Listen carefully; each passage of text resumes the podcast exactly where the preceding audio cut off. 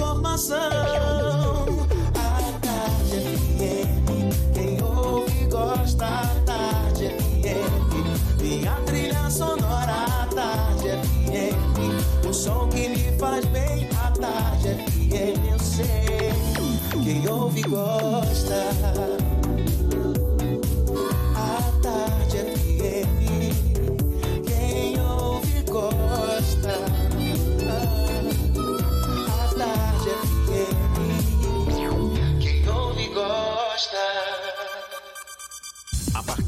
Agora, na Tarde FM, Isso é Bahia.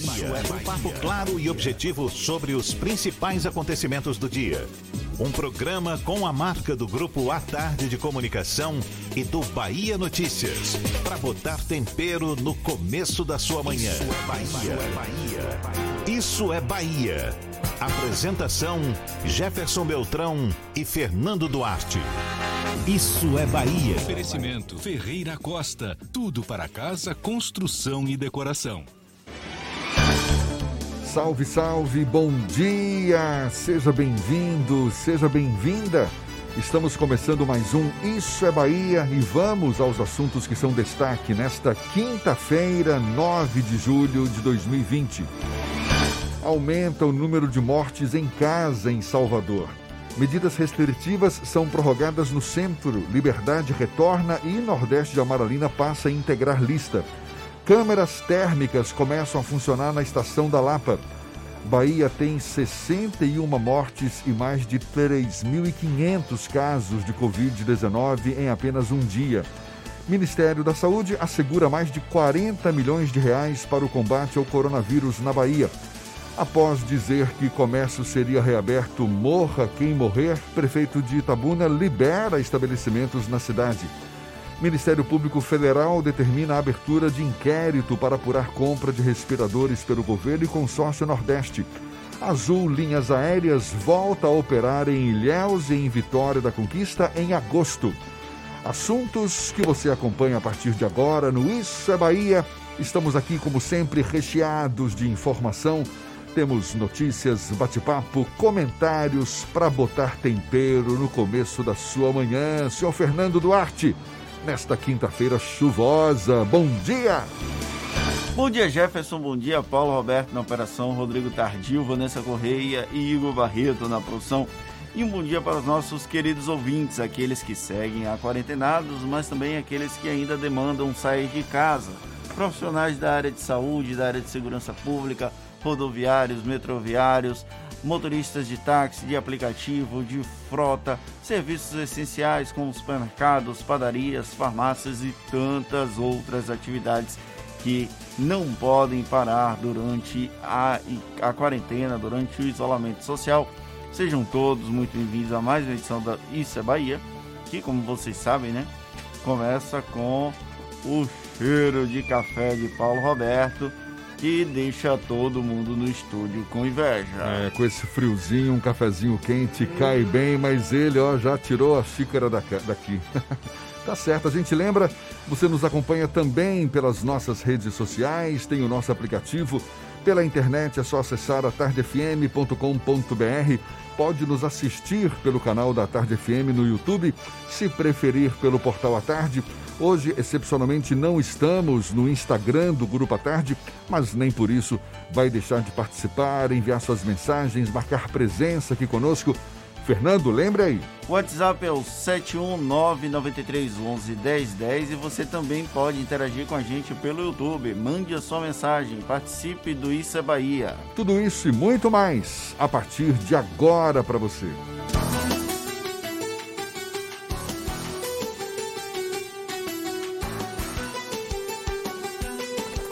Isso é Bahia. Previsão do tempo. Previsão do tempo. A quinta-feira amanheceu chuvosa aqui na capital baiana, chuva que já se estende desde a madrugada, agora no comecinho da manhã, temperatura um pouquinho mais baixa, na casa dos 23 graus, sinal de que vai ficar instável esse tempo aí ao longo do dia. Pablo de Moraes é quem tem as informações da previsão. Chegando então, seja bem-vindo. Bom dia, Pablo. Jefferson, bom dia para você, bom dia Fernando. Pois é, Salvador já amanheceu dessa forma, né? Tempo bem fechado, chuva em diversas áreas da cidade e também da região metropolitana e o tempo deve permanecer assim. Tem previsão até de aberturas de sol, mas sempre com muita nebulosidade ser um dia muito parecido com ontem, só com menos sol, muita nebulosidade e chuva a qualquer hora. Amanhã o tempo já começa a ficar um pouco mais aberto, mas no sábado, no final do dia, o tempo já começa a fechar novamente na capital baiana. A mínima de hoje, 22, e a máxima de 28 graus. Atenção, a meningite meningocócica pode matar em 24 horas. A vacina está disponível gratuitamente para adolescentes de 11 e 12 anos. Procure o posto de saúde mais próximo próximo. É com você, Jefferson. Combinado, até já aí. Ah, quase que eu falo até já, Ives. Valeu, Pablo. Muito obrigado. Agora 7 e 5 na tarde FM. Isso é Bahia. A candidatura de Major Denise à Prefeitura de Salvador tem inúmeros desafios. Um deles, o desconhecimento do ponto de vista político, seria aliado dela se não fosse o contexto de pandemia que impede um trabalho efetivo de corpo a corpo. Daí a estratégia de usar muletas para o início da campanha virtual, a exemplo do governador Rui Costa e do ex-presidente Luiz Inácio Lula da Silva. Essa associação com petistas mais conhecidos é uma das apostas para tentar impulsionar a campanha da Major. Mas a tarefa não é tão simples assim não. Fernando Duarte discute essa estratégia na no artigo de hoje, comentário político, que você acompanha agora. Isso é Bahia. Política. A Tarde FM. O lançamento de uma ilustre desconhecida do ponto de vista, claro, como a Major Denise para a corrida pela Prefeitura de Salvador, já é por si um risco alto que o PT preferiu correr. Talvez esse desconhecimento em outro contexto possibilitaria uma chance de crescimento. Seria boa, uma boa da aposta do marketing político, ainda mais quando existe uma negação reiterada da política. No entanto, com a pandemia, as chances de sucesso caíram significativamente. Por isso a demanda por, vamos chamar de muletas, para tentar impulsionar a campanha. Padrinho da candidatura de Denise, o governador Rui Costa tem obrigação de fazer esse papel e começou a fazê-lo ao dar indicações de quais temas mais sensíveis a Salvador a petista deveria abordar em suas lives semanais. Para além da participação de Rui, ele trouxe pontos delicados, a exemplo da educação infantil só que isso não vai se sustentar ao longo de uma campanha que terá que ser prioritariamente virtual. As temáticas serão relevantes a partir do momento que conseguirem sair da bolha do PT, o que ainda não aconteceu. A repórter do Bahia Notícias, Mari Leal, trouxe o fator importante que está sendo considerado: atrelar a imagem da Major ao ex-presidente Luiz Inácio Lula da Silva mesmo que a onda vermelha não tenha a mesma força de 2006 e, por conseguinte, 2010, 2014 e 2018, um cabo eleitoral como Lula nunca é desprezível. O problema é que em Salvador essa onda nunca se transformou no tsunami que varreu a Bahia nesses anos.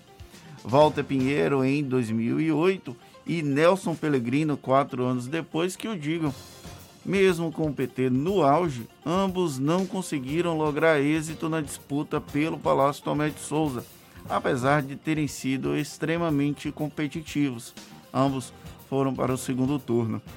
Ainda que o ex-presidente ou suas ideias entrem na campanha, Major Denise tem um longo caminho até se tornar uma alternativa palpável diante do favoritismo do vice-prefeito Bruno Reis candidato do atual gestor da capital baiana, Semineto, com o pacto informal de não agressão entre Rui e Neto, o acirramento da disputa entre o democrata e a petista fica mais fácil de acontecer. Aliás, não, fica mais difícil de acontecer. Talvez por, por isso, Lula possa aparecer como um fiel da balança favorável a Denise. Difícil é fazer valer o peso que outrora o ícone do petismo teve pelas bandas de cá. Enquanto os nomes e os apoios funcionarem como uma muleta, a ex-comandante da Ronda Maria da Penha tende a patinar nas pesquisas de opinião, por mais que estejamos cada vez mais próximas do pleito. Parece que a candidatura de Major Denise não precisa de muletas, não. Precisa mesmo é de uma catapulta para ser impulsionada. É, e o curioso, Fernando, é que nas eleições deste ano, por conta dessa pandemia do novo coronavírus, tudo vai ser diferente, não é? Conteúdo de campanha, a forma como os candidatos ou os, os atuais já pré-candidatos vão se esforçar, não é, para ganhar o apoio dos eleitores. Isso independentemente da data em que as eleições venham a ocorrer. A gente sabe que já foram adiadas para novembro, mas é, eu fico aqui pensando, marqueteiros devem estar é, queimando fosfato, não é, para se adaptar a essas mudanças. Para, por exemplo, o que que perde importância nessa atual campanha? comícios, distribuição de santinhos, cabos eleitorais, não é? De certa forma, isso por conta do distanciamento social, e ganham protagonismo o quê? Reuniões com pequenos grupos, usando máscaras, desde que respeitando essas orientações sanitárias, redes sociais, debates em TV e apoio de muletas, como você bem destacou, que certamente também aumentam as chances, não é, de quem está se lançando aí nessa corrida eleitoral. Numa corrida como a de Salvador, isso tem um papel preponderante. A gente tem a propaganda de rádio e TV também com certa relevância. Mas quando você vai para o interior do estado, o cenário é ainda mais difícil. Ou seja, a gente tem muita coisa para aprender do ponto de vista também do marketing político nesse processo de adaptação à pandemia do novo coronavírus. Inclusive, a gente vai voltar a falar sobre esse assunto, marketing político, agora em ano eleitoral, nesta edição. Fique atento, fique atenta, agora são 7 e 11. A Bahia teve 3.582 novos casos de Covid-19, 61 mortes, 61 novas mortes também de anteontem para ontem por causa da doença, segundo dados da Secretaria Estadual da Saúde. A Bahia chega a mais de 95 mil casos confirmados de Covid-19 e 2.277 mortes. Até o momento, segundo a CESAB, mais de 66 mil pessoas que foram contaminadas pelo novo coronavírus já se recuperaram em todo o estado. Em relação à taxa de ocupação para leitos exclusivos para paciente com Covid-19, a CESAB informou que dos 2.235 disponíveis do SUS, 1.479 estão com pacientes internados, o que representa uma ocupação de 63%. No que se refere aos leitos de UTI adulto, dos 890 leitos, 713 estão com pacientes compreendendo uma taxa de 80% de ocupação. É, e já de acordo com o Ministério da Saúde, o Brasil tem mais de 1 milhão e 700 mil casos confirmados da Covid-19 e um total de mais de 67 mil óbitos em decorrência da doença. Nas últimas 24 horas, foram mais de 44 mil novos casos e 1.223 mortes. O Brasil registrou mais de um milhão de pessoas curadas pela doença. E as medidas restritivas foram prorrogadas por mais uma semana no centro da cidade, o que inclui aí as avenidas Joana Angélica e 7 de setembro, Rua Carlos Gomes, além do bairro do 2 de julho, a localidade da Baixa dos Sabateiros e a Rua da Mangueira. Desde a última semana, apenas estabelecimentos comerciais podem abrir as portas na região. Também recebeu postos com testes rápidos para coronavírus, distribuição de máscara, higienização das ruas e ações de combate ao Aedes aegypti. Além do centro, o prefeito Assemineto anunciou a prorrogação das medidas nas regiões de Fazenda Coutos e Coutos. Como é que é? regiões de Fazenda Coutos. E Coutos. É São isso duas mesmo? regiões. Ah, tá. Fazenda Coutos e Coutos, tá certo. Também Pernambués e Saramandaia, São Cristóvão. A área que inclui Cabula, Cabula 6 e Resgate, assim como o bairro do Beiru Tancredo Neves. O prefeito disse que amanhã as medidas chegam ao fim nas regiões de Santa Cruz e Imbuí. Ao mesmo tempo, vão ser incluídos os bairros do Nordeste de Amaralina e Liberdade. Agora são 7 e 14 na Tarde FM.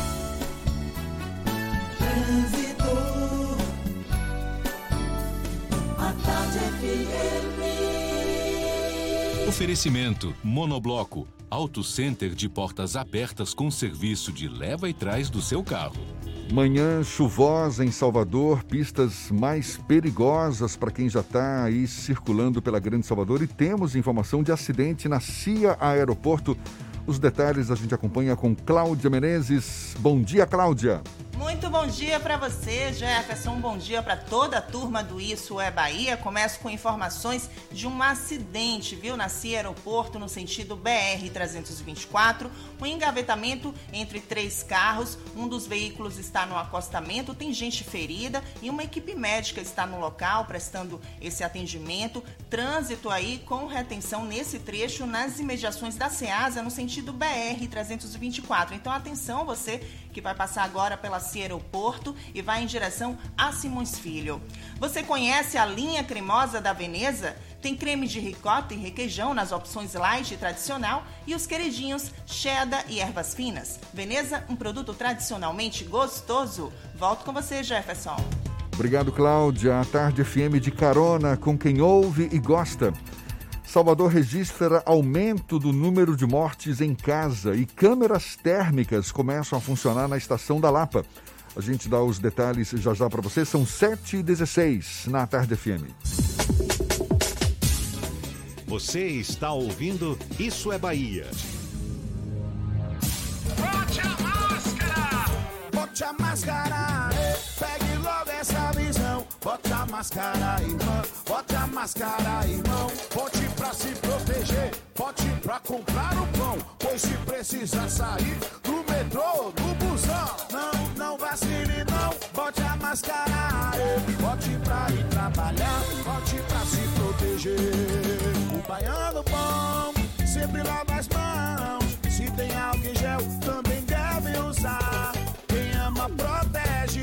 Sabe cuidar. Bote a máscara, pegue logo essa visão. Bote a máscara, irmão. Bote a máscara, irmão. Bote a máscara, pegue logo essa visão. Bote a máscara, irmão. Bote a máscara, irmão. Se precisar sair, bote a máscara! É a Bahia contra o coronavírus. Governo do Estado! Assembleia Legislativa da Bahia. Plantão permanente contra o coronavírus. Aprovando o pagamento de três meses de água para mais de 233 mil famílias. Desburocratizando os processos de compra de aparelhos e materiais de saúde. Garantindo auxílio às famílias dos profissionais de saúde que perderam a vida contaminados. Ampliando prazos de pagamento das dívidas do Estado para direcionar recursos ao combate. Juntos, vamos fazer valer a nossa força e vencer o coronavírus. ALBA, Assembleia Legislativa da Bahia. Monobloco, o pneu mais barato da Bahia. 0800 111 70 80 e a hora certa. A Tarde FM 7 e 18. Você sabia que na Monobloco os pneus velhos deixados pelos clientes podem virar chachim, cadeira e até asfalto? E que a Monobloco apoia o esporte amador e a cultura? E que também na Monobloco uma parte do lucro do serviço do seu carro você pode direcionar para algumas instituições beneficentes? Não sabia? Então se ligue. Monobloco faz tudo de mecânica e tem o pneu mais barato da Bahia. Água de Meninos, Lauro de Freitas e Abrantes. 0800 111 7080. Voltamos a apresentar Isso é Bahia. Um papo claro e objetivo sobre os acontecimentos mais importantes do dia. 7 e 18, temos notícias da redação do portal Bahia Notícias. Lucas Arrasa, quem está a postos. Bom dia, Lucas. Bom dia, Jefferson. Bom dia, Fernando. E para quem nos escuta aqui na capital do estado, chove forte em alguns pontos da capital baiana na manhã de hoje, mas a Defesa Civil não registrou muitas ocorrências. De acordo com o órgão que é atualizado em tempo real, informações atualizadas em tempo real, até às 6h45 dessa manhã, houve apenas um desabamento parcial na região do Cabula, ali entre o Cabula e Tancredo Neves. Além disso, a chuva provoca alguns pontos de alagamento em áreas como Calçada, Itapuã e Paralela. Segundo a Transalvador, nas últimas 12 horas, o único acidente registrado foi por volta das 7 horas de ontem. Um pedestre foi atropelado por uma moto no bairro de São Caetano e socorrido pelo SAMU. E ao menos 7% dos que ocupam os principais cargos políticos do país já foram contaminados com a Covid-19. Além do presidente Jair Bolsonaro, que anunciou nessa terça-feira estar com a doença, o coronavírus já infectou dois ministros, oito dos 27 governadores, cinco prefeitos de capitais e pelo menos 31 dos 594 deputados federais e senadores. Até o momento, a maioria desses 40, a maioria dos políticos afirma ter se curado da doença e não houve mortes no grupo. A lista de políticos infectados pela Covid inclui o presidente do Republicanos na Bahia, o deputado federal Márcio Marinho, que está curado e está bem. Eu sou Lucas Arraes, falo direto da redação do Bahia Notícias para o programa Isso é Bahia. É com vocês aí no estúdio.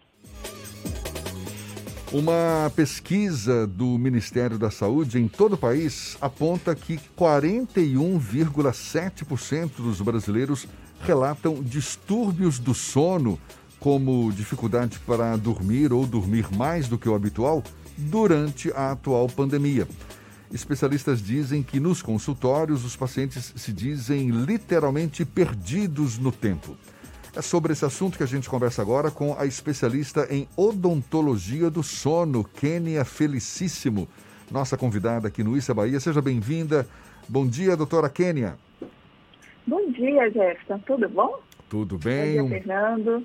Prazer tê-la conosco. Muito obrigado por aceitar o nosso convite. Antes de mais nada, o, o que chama a atenção é essa sua especialidade, odontologia do sono. Como é que a odontologia pode ajudar pessoas com distúrbios do sono, Kênia? Então, a odontologia, ela colabora com o tratamento do sono. Não todos, alguns deles, mas o bruxismo, o ronco, a apneia do sono, todos esses, nós da odontologia, esses distúrbios, nós vamos conseguir é, ajudar todos uh, os acometidos. Como, por exemplo, o uso de placas, não é? Para, no caso do bruxismo, para evitar que haja aquela fricção ali com os dentes. Agora, para quem está, por exemplo, com uh, dificuldade para dormir ou dormir mais do que o habitual, são casos que se encaixam também nesse tipo de ajuda? Também. Nós podemos, eh, nesses casos, orientar as pessoas né, que eles procurem é, fazer o que nós chamamos de higiene do sono. Então, às vezes, Jefferson, o que precisa é só uma orientação e criar essa consciência na pessoa da necessidade do sono e também o, é, explicar para ela como que funciona. Que o nosso organismo é ciclo, que ele precisa fechar um ciclo no final do dia com sono, que o sono vai deixar essa pessoa muito mais eficaz no dia seguinte, quando ele tem qualidade. Quando você começa a fazer essa orientação, mostrar essa necessidade para as pessoas, elas é, compreendem. Então, a odontologia ela tem esse papel informativo. Agora, dá um Agora, exemplo. A insônia, da... a insônia, em especial, a odontologia não vai tratar de uma forma direta, mas em alguns casos nós vamos precisar, é, se a pessoa tiver outro distúrbio, nós vamos é, poder contribuir sim. É interessante é, que o distúrbio de sono ele não é uma doença única, ela é multifatorial. Então, por isso, o dentista, o fisioterapeuta, o psicólogo, o médico, todos eles vão contribuir. E o médico no centro fazendo esse, coordenando esses tratamentos.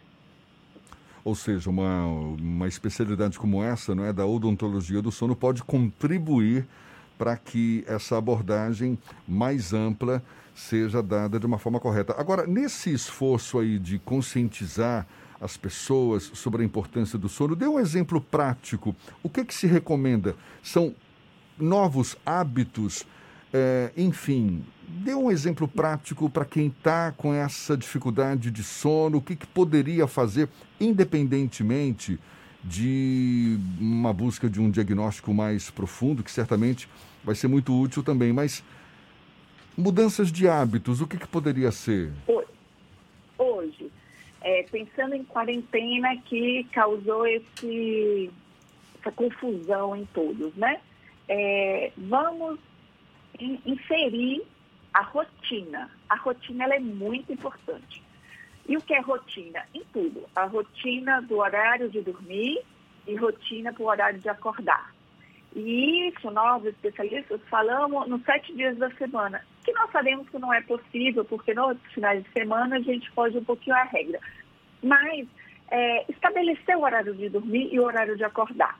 E acordar, mesmo que se eu fui dormir ontem, eu exagerei, dormir fora do meu horário, hoje eu tenho que acordar no horário que eu estipulei.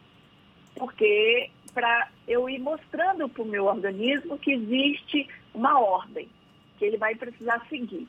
Então, isso é muito importante. Aí, às vezes, a pessoa faz, é, dorme às 10, acorda às 6, no outro dia ela vai dormir meia-noite, e como está com sono, ela deixa para acordar às 8. E vai virando essa bagunça.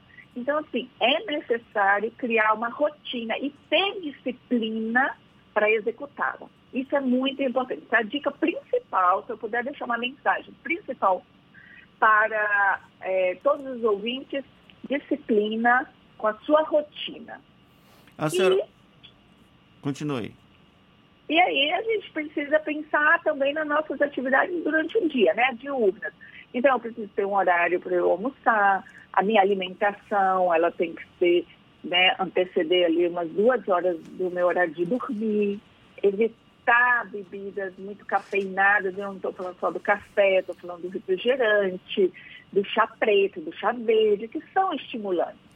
A senhora falou sobre a questão da integração com outras áreas, medicina, psicologia, para tentar chegar a uma melhora da qualidade do sono. Como é que funciona essa integração entre essas zonas que de alguma forma se comunicam, mas não são a mesma coisa? É, por exemplo, se o paciente ele está com insônia, o médico vai fazer toda uma avaliação com ele. Se ele julgar necessário, ele vai pedir uma terapia com esse psicólogo. Então, o psicólogo vai entrar ajudando esse paciente na terapia a poder desligar a mente dele próximo horário de dormir, porque às vezes ele está com o pensamento acelerado e isso vai causando a insônia de início de sono, ou muita ansiedade. A gente também tem muitos casos de insônia de manutenção do sono, ou seja, ele acorda no meio da noite. Então, são é, é, tipos diferentes de insônia, e nesse caso, a, o psicólogo também vai trabalhar. Então, o médico vai decidir quais as especialidades vão entrar para cada distúrbio. Existe o distúrbio do pesadelo também, não é? É, que e, e, eu, eu, eu, conheço pessoas que reclamam, que sonham com, têm pesadelos com frequência. É algo que pode ser também contornado? Também. É, nós temos mais de 100 distúrbios do sono catalogados. E cada um deles é, terão, é, ou terá, né, é, uma abordagem diferenciada. E no caso do pesadelo, vai se fazer um levantamento para avaliar se é um esporádico, mesmo que a pessoa fala que ela está tendo esse pesadelo com constância, é algo anterior ao sono que pode estar tá causando isso, ou é algum, algo durante as fases do sono dessa, desse paciente. Então, é, precisa de uma avaliação mais individualizada nesses casos. A gente tem um colega aqui que fala que, que com frequência sonha com a sensação de que está acordado. Aí já é insanidade, né? tô, tô, brincando aqui. É todos nós sonhamos. É, depende do momento que você acorda e você vai lembrar do sono ou não. Então, muito provável ele deve estar acordando ou durante o sono, ou um pouquinho depois e lembra desse sono, né? desse sonho. Que não tem como sonhar, nós, não tem como sonhar é, todos, acordado, né? É, todos nós sonhamos sim, todas as noites. Agora, me diga uma coisa, em relação a essas questões específicas da odontologia do sono, é, por exemplo, para quem tem bruxismo, para quem tem a, a apneia do sono, como é que a odontologia pode ajudar? Olha, vai, é, será feito o diagnóstico e, e a odontologia entra com um tratamento. Um deles é o aparelho intraoral é um aparelho que vai tratar a apneia. Então, é um aparelho que a pessoa coloca para dormir na boca e tira é, pela manhã. Ela só vai usar durante a noite. O que esse aparelho promove? Ele faz um avanço do queixo para frente, para eliminar a obstrução que a língua causa enquanto nós estamos dormindo. E por que a língua causa? Porque ela é um músculo e relaxa muito durante a noite. Então, ela fecha a garganta. E, e isso é a apneia. Ou seja, a pessoa ficar mais de 10 segundos sem respirar é uma apneia. Então, a odontologia vai entrar tratando esse distúrbio quando essa obstrução é realizada ou, ou ocasionada pela base da língua. Então, aí o aparelho vai ter eficácia como é que funciona? É, eu estou tendo uma dificuldade para dormir e minha esposa reclamou que eu tenho rangido os dentes com frequência.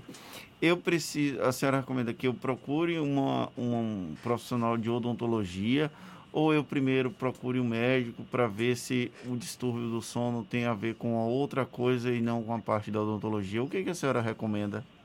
Bom, no caso do bruxismo mais específico, é, a odontologia pode é, fazer esse diagnóstico e realizar o tratamento é, individual, é, separadamente, quase, né? Assim, é, sozinha. Os outros distúrbios têm que passar pelo médico.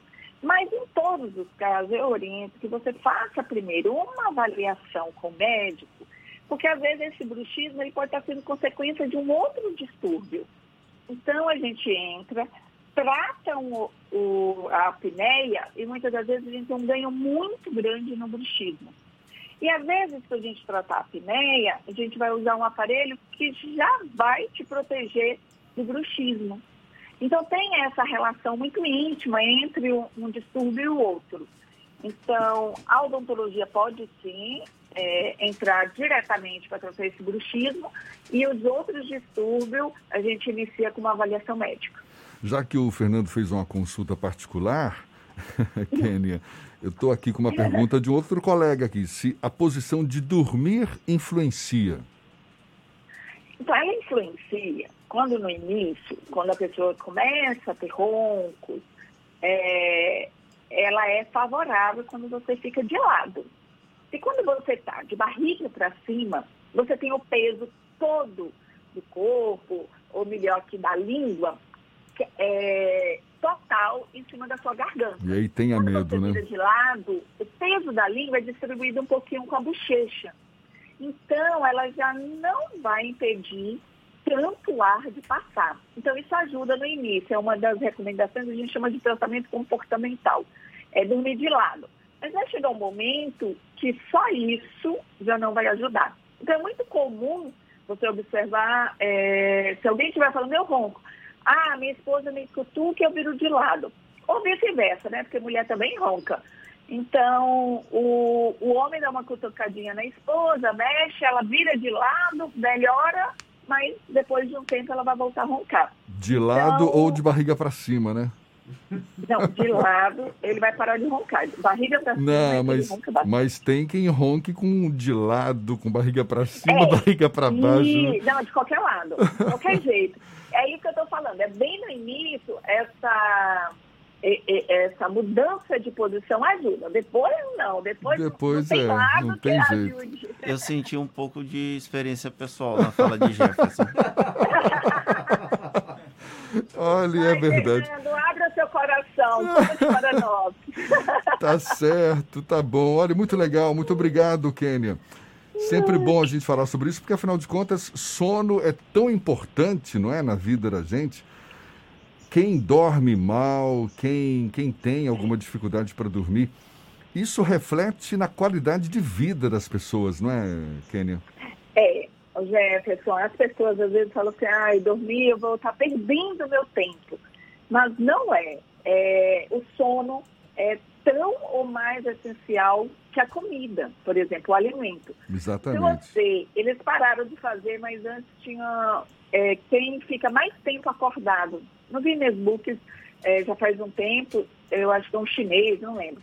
Eles pararam até. Mas você vê que as pessoas fazem greve de fome e tudo, às vezes consegue um, ficar muito mais tempo do que se você tirar o sono dessa pessoa. Então, é realmente importante dar uma atenção para o sono. E mais uma coisa, Quem Kênia. dorme bem tem qualidade de vida melhor. Certamente. Aquela, aquela história de que ah, temos que dormir pelo menos umas oito horas é, por noite, não é? Por dia, por noite, enfim. Isso não é regra, porque tem pessoas que dormem muito menos e têm qualidade de vida tranquila, não é? Eu, eu falo, inclusive, por mim, sabia? Eu, eu, eu não tenho eu não tenho o hábito de dormir oito horas por dia. Eu sempre durmo menos do que isso. E, modéstia à parte, tenho aí minha vida sendo tocada sem grandes dificuldades. Tudo bem que chega às vezes fim de semana, pesa um pouco, né? Poxa, peraí, deixa eu, deixa eu agora dormir um pouco mais. Mas isso de ter que dormir oito horas por dia, isso é uma, é uma regra muito flexível, não é? Isso, é, é individualização, né? Então, a pessoa vai sentir a necessidade de horas de sono dela e ela vai começar a fazer o teste. Igual você falou, você dorme, vamos supor, seis horas e está fazendo todo, executando suas atividades laborais bem, não fica cansado durante o dia, ótimo, seis horas está sendo suficiente para você. O que nós temos são pessoas que fazem a privação durante a semana, e querem dormir cinco horas, porque querem trabalhar, jogar, tudo. E no final de semana elas querem descontar e dormir 13 horas e come, é como se ela fizesse uma conta. Durante a semana eu dormi 5 horas, eu dormi 25 horas. No final de semana eu vou contribuir para é, adicionado, eu tenha 8 horas de sono. Isso não dá, essa matemática não é feita assim. Uhum. Mas se eu durmo é, seis horas, estou passando bem, eu estou bem, eu estou disposto, eu estou. Aí sim. E tem pessoas que precisam de mais tempo, né? Então é assim, eu sou aquela pessoa que eu estou na sala de espera e eu não estou dormindo, não é? Eu tenho uma folga, eu quero dormir, porque se isso estiver acontecendo, a minha quantidade de horas, elas não estão sendo suficientes. Ou a qualidade do meu sono está ruim, eu tenho algum distúrbio que está deixando ele com uma qualidade ruim e por isso eu tenho essa sonolência. Então, a pessoa vai conseguir avaliar o seu sono, essa quantidade de hora, é, pelo seu dia, pela sua atividade diurna. Se ela está bem, se ela é, executa seu trabalho de uma forma é, razoável. Para a gente encerrar. Razoável não, né? De uma forma eficiente. É, exato. Para a gente encerrar, Kênia, aquela cochilada depois do almoço é válida para compensar uma noite mal dormida ou tem suas consequências também, digamos, negativas? Olha, a cochiladinha no almoço, ali após a alimentação, a gente está falando de cochiladinha ali de 10, 20 minutos. Não, estou falando, é, tá. Uma hora. Tem gente, é, exato, né? Varia. É. Tem gente que vai aí, dormir duas horas. Aí já não é válido, né? Porque a gente tem um problema dessa, é, principalmente quem tem insônia, você faz essa quebradinha no almoço, após o almoço, você vai ter um probleminha à noite. Então, para quem tem insônia, ela não é recomendada. É, descansar depois do almoço, ali aquelas 10 paradinhas, ela não vai influenciar tanto no seu sono, você pode fazer. É, o que não dá é, eu vou ficar até de 11 horas, meia-noite, uma hora, trabalhando ou jogando, e depois do almoço eu dou uma dormidinha. Isso não. A gente recomenda que seja um, um se você vai dormir sete horas, que sejam sete horas contínuas à noite. Uhum. A cochiladinha é um upgrade que você vai dar porque você tá ali para dar uma. tá de boa e pode dar uma descansadinha. Não Isso- para complementar as horas do sono. Isso é até cultural em muitos casos, né? Tem a siesta, não é? Dos espanhóis. O hábito de ter essa cochilada depois do almoço, né? O que não ajuda muito para a digestão, não é? Então, é muito polêmico essa questão dessa, do cochilo depois do almoço, né? Tem muitos estudos mostrando benefício, outros falam que não tem tanto benefício assim, mas para o sono, é, pensando em sono, é, é, o melhor é você fazer o seu sono completo é, durante a noite. Agora, tem pessoas é, quando elas tiram um cochilo à tarde, dormiu bem, mas chega ali depois do almoço, ela dormir 10 minutos, ela volta para o trabalho como se ela tivesse dormido uma noite inteira. É verdade. Então é muito benéfico para essa pessoa. Outras pessoas não têm tanto é, privilégio, assim, ou não tem tanto ganho com essa soneca. O importante é, a soneca não vai compensar a noite. É a sua noite, ela tem que ser única. As suas horas de sono. A soneca é mais um pouquinho que você está dando um descanso para o seu organismo, mas um upgrade. Tá o certo. sono tem que ser total lá à noite. Kênia, muito obrigado. Seja sempre bem-vinda aqui conosco. Kênia, felicíssimo, especialista em odontologia do sono, conversando com a gente aqui. Muito obrigado e um bom dia, viu? Bom dia, estou sempre à disposição. Um abraço para todos os ouvintes. E essa conversa vai estar disponível logo mais, já sabe, nos nossos canais no YouTube, Spotify, iTunes e Deezer. Tá com probleminha de sono? Vai lá então mais tarde para conferir todo esse papo e quem sabe ter uma qualidade de vida melhor. São 7h40 na tarde FM.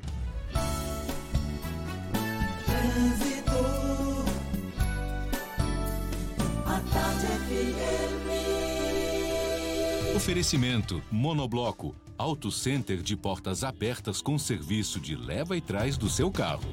Temos novidades com Cláudia Menezes. É você, Cláudia. Tô de volta, Jefferson, com mais informações e chama a atenção para pontos de alagamento, porque ainda chove muito na capital, na região metropolitana, nas estradas. Então tem pontos de alagamento no centro de Lauro de Freitas, em muitas ruas do centro de Lauro, na Estrada do Coco, principalmente no sentido Salvador. É melhor ali o motorista passar pela faixa central da pista na Estrada do Coco, viu? E na região de Itapuã, na Rua da Ilha também tem pontos de alagamento por lá, na região de Valéria, na rua Uruçuca, e eu acompanho agora a movimentação também na paralela. Tem pontos de intensidade nos dois sentidos e muita pista molhada. É bom passar com muita atenção para evitar acidentes, claro. Se precisar sair, bote a máscara, irmão. Bote a máscara, irmã. É a Bahia contra o coronavírus. Governo do Estado. Volto contigo, Jefferson. Valeu, Cláudia. A Tarde FM de carona com quem ouve e gosta. Salvador registra queda no número de roubo de veículos. E olha só, o SIM oferece vagas de emprego hoje por teleatendimento. A gente fala mais sobre os assuntos já já. 7h42 na Tarde FM. Um bom dia para você. Você está ouvindo Isso é Bahia. O mundo entrou em guerra, uma guerra difícil contra um inimigo invisível e mortal. Mas como baianos que somos, fomos à luta, com ação e união, porque toda a vida importa. Dedicamos muitas UPAs pelo estado ao coronavírus, separamos hospitais para os atendimentos na capital e no interior, dobramos o número de leitos, investimos em equipamentos, apoiamos nossos heróis do dia a dia, ajudamos quem mais precisa com a conta de água e vale alimentação, e vimos a solidariedade chegar em todo canto. Vestimos nossas máscaras, descobrimos a importância de ficar em casa. Sabemos que não está fácil, mas a guerra continua, por isso não desista. Se tiver sintomas, ligue Telecoronavírus 155. Baixe também o aplicativo Monitora Covid-19 e continue cuidando de você e dos outros. Entramos nessa guerra contra o coronavírus juntos e juntos também é que vamos vencer. Governo do Estado. Você sabia que na Monobloco os pneus velhos deixados pelos clientes podem virar chachim, cadeira e até asfalto? E que a Monobloco apoia o esporte amador e a cultura? E que também na Monobloco uma parte do lucro do serviço do seu carro você pode direcionar para algumas instituições beneficentes? Não sabia? Então se ligue. Monobloco faz tudo de mecânica e tem o pneu mais barato da Bahia. Água de Meninos, Lauro de Freitas e Abrantes. 0800 111 7080. Central Papelaria. Os melhores preços e a maior variedade em material escolar e escritório da Bahia. E a hora certa. A tarde FM, 16 para as 8.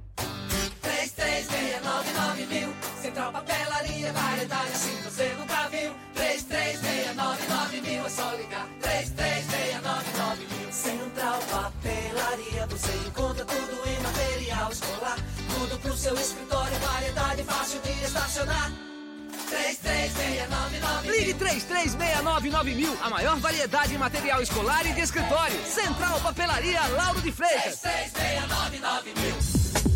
Voltamos a apresentar Isso é Bahia.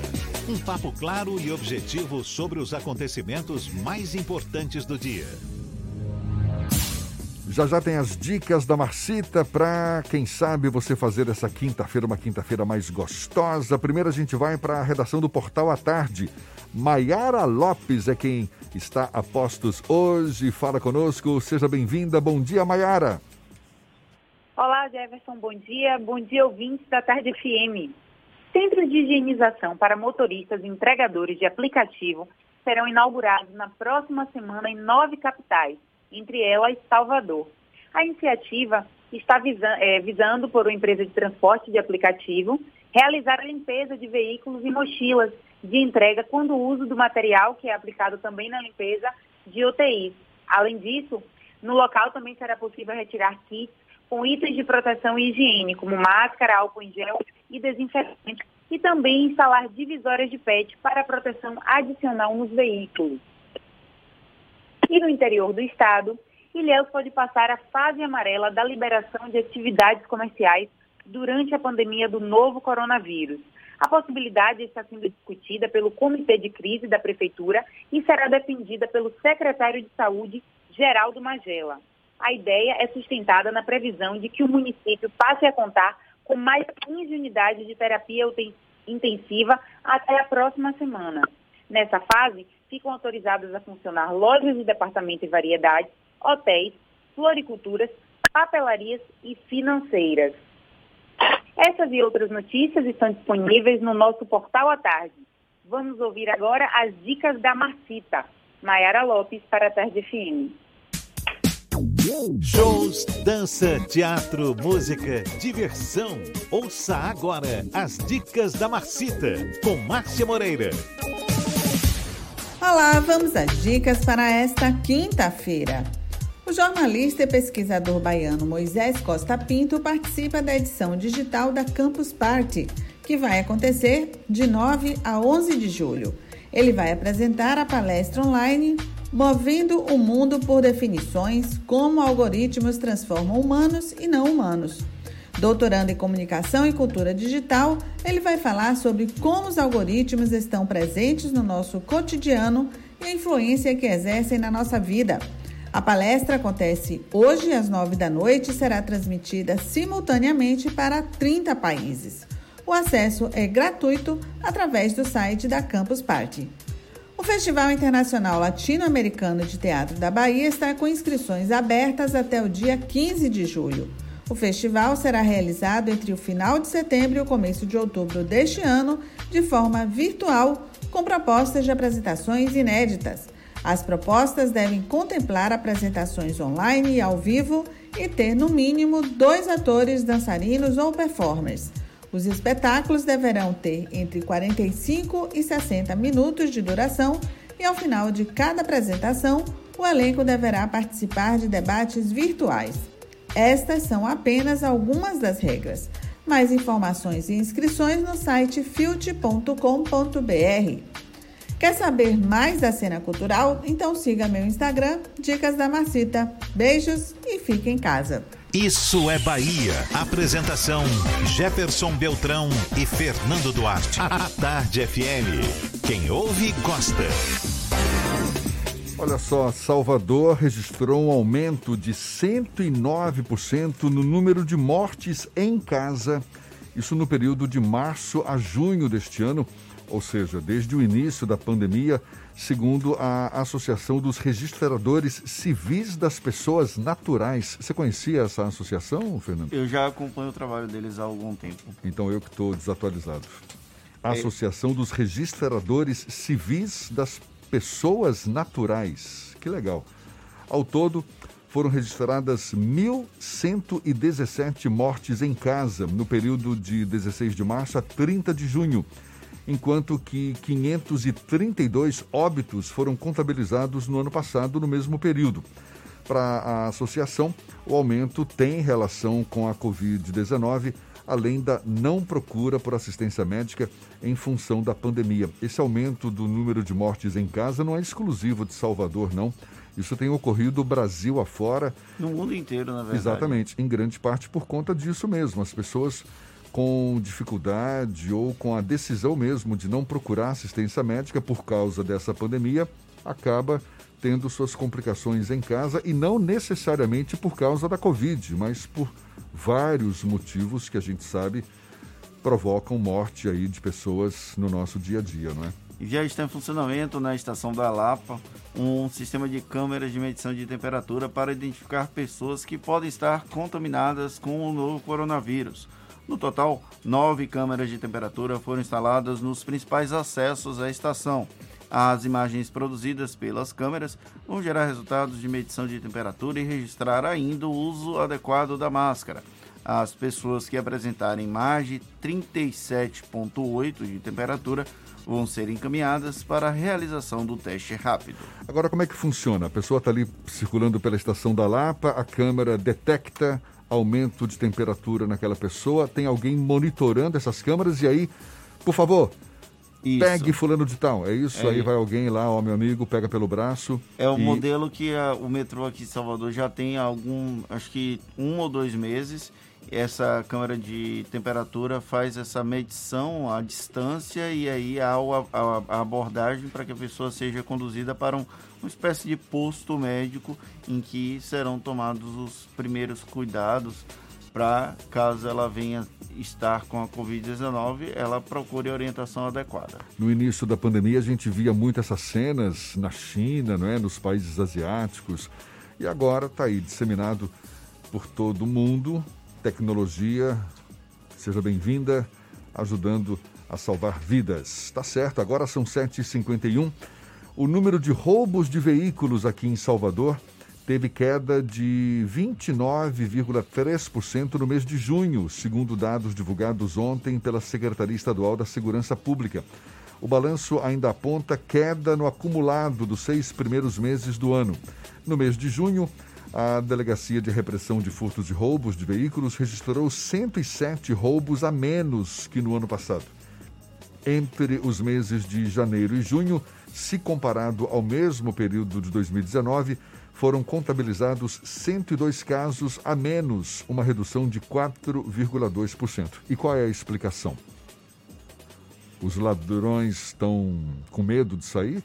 Quer dizer. É, Tem é, muita gente que não está saindo de casa de carro também, né? Então, como teve uma diminuição do número de veículos nas ruas, também diminui um pouco o número de veículos disponíveis para roubo. E deve ter bandido com medo de pegar a Covid-19 também, não é? Será que eles têm medo? Devem ter, são, claro, estão aí preservando a vida, tá certo. Agora, o que mais? São 7h52. E para você que está à procura de emprego, o Sim Serviço Municipal de Intermediação de Mão de Obra oferece 32 vagas para hoje aqui em Salvador. Devido à pandemia de Covid-19, no entanto, eh, o atendimento presencial na sede do Sim está suspensa. É possível se candidatar uma vaga por meio do sistema de teleatendimento que funciona das 8 da manhã até as 2 da tarde. Os interessados devem ligar para o DDD 3202 2003. Repetindo, 71 3202 2003. Entre as oportunidades de emprego, você pode encontrar para maqueiro com vaga exclusiva para pessoa com deficiência, vigia, auxiliar de depósito, açougueiro, repositor de mercadorias e cozinheiro industrial. Agora, sete minutos para as oito na tarde fim. Isso é Bahia. Economia. A Tarde FM. Bom dia, Jefferson. Bom dia, Fernando. Bom dia, queridos ouvintes da rádio A Tarde FM. Ontem o índice Ibovespa flertou com 100 mil pontos, fechando com alta de 2,05% a 99.700 pontos. Com a divulgação dos dados de varejo em maio, que deu gás para o índice hoje.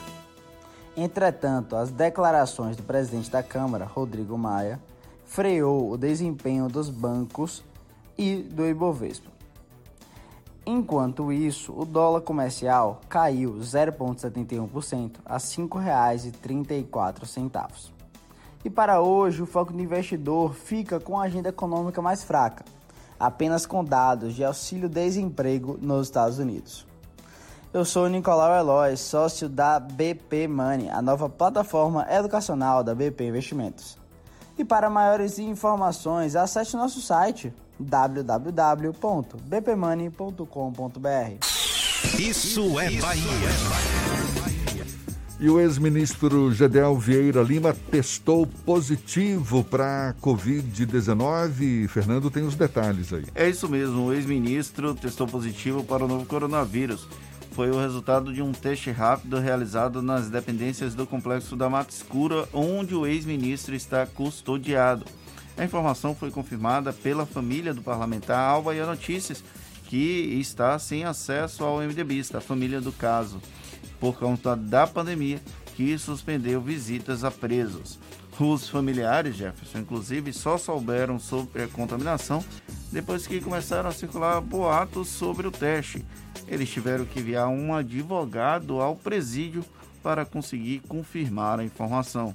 Gedel tenta, lá no Supremo Tribunal Federal, obter a progressão para regime domiciliar. Ele está preso desde setembro de 2018, quando foi encontrado um bunker com 51 milhões de reais em um apartamento aqui de Salvador. Mesmo condenado a mais de 15 anos de prisão, em outubro do ano passado, o ex-ministro ainda cumpre pena provisória não houve determinação da execução da sentença até o momento. Essa... A família e os advogados não têm informações sobre o estado de saúde do ex-ministro. Essa tentativa de regressão da pena vem ocorrendo desde antes né, desse diagnóstico positivo para a Covid, exatamente para evitar com esse argumento, né, para evitar a contaminação e nada disso foi conseguido até agora. São 7h56.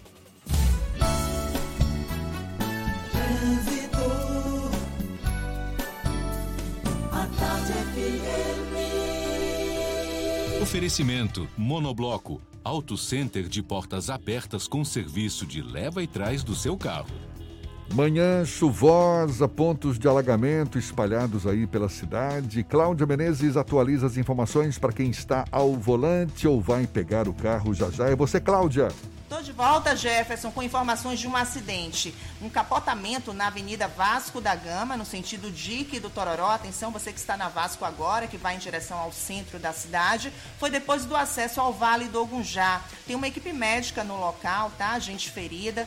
E o trânsito apresenta aí uma curta redução de velocidade, só uma pequena retenção nesse trecho, mas é bom passar por lá com bastante atenção mesmo, porque chove muito, tá? Envie dinheiro ao exterior com o app da Western Union. É simples, rápido e você pode enviar para contas bancárias no exterior ou para retirada em dinheiro, tudo sem sair de casa. Volto com você, Jefferson. Obrigado, Cláudia. Tarde FM de carona com quem ouve e gosta. Intervalo e a gente volta já já para falar para toda a Bahia. É um instantinho só. Fique aí. A gente vai e volta. São 7h57 na Tarde FM. Você está ouvindo Isso é Bahia. Olá, o mosquito da dengue, ó. Tá achando que vai se criar aqui. Tem água parada aqui não, papá. Se depender de mim, você morre seco. Dê um zig no mosquito da dengue e espante também doenças como zika e chikungunya. Evite qualquer acúmulo de água parada. Tome cuidado com pneus, vasos, lixeiras, calhas, lajes e garrafas. Fique atento aos principais sintomas, que são febre e dores no corpo. Dei um zig no mosquito.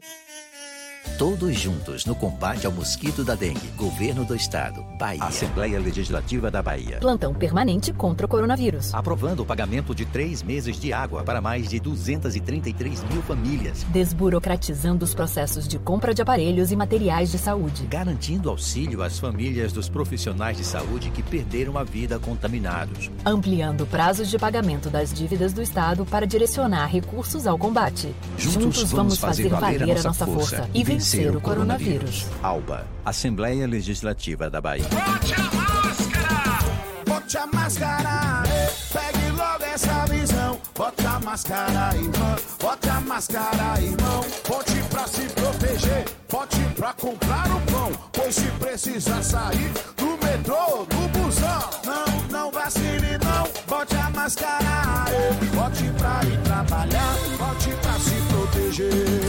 O baiano bom sempre lava as mãos. Se tem álcool gel, também deve usar.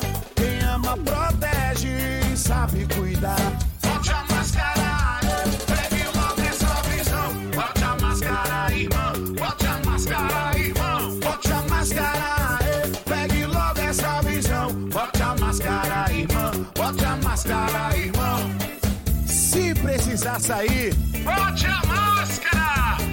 Bahia contra o coronavírus. Governo do Estado.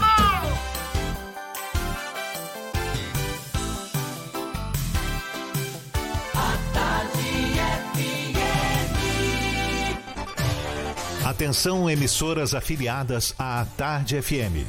Em 5 segundos, isso é Bahia para todo o estado.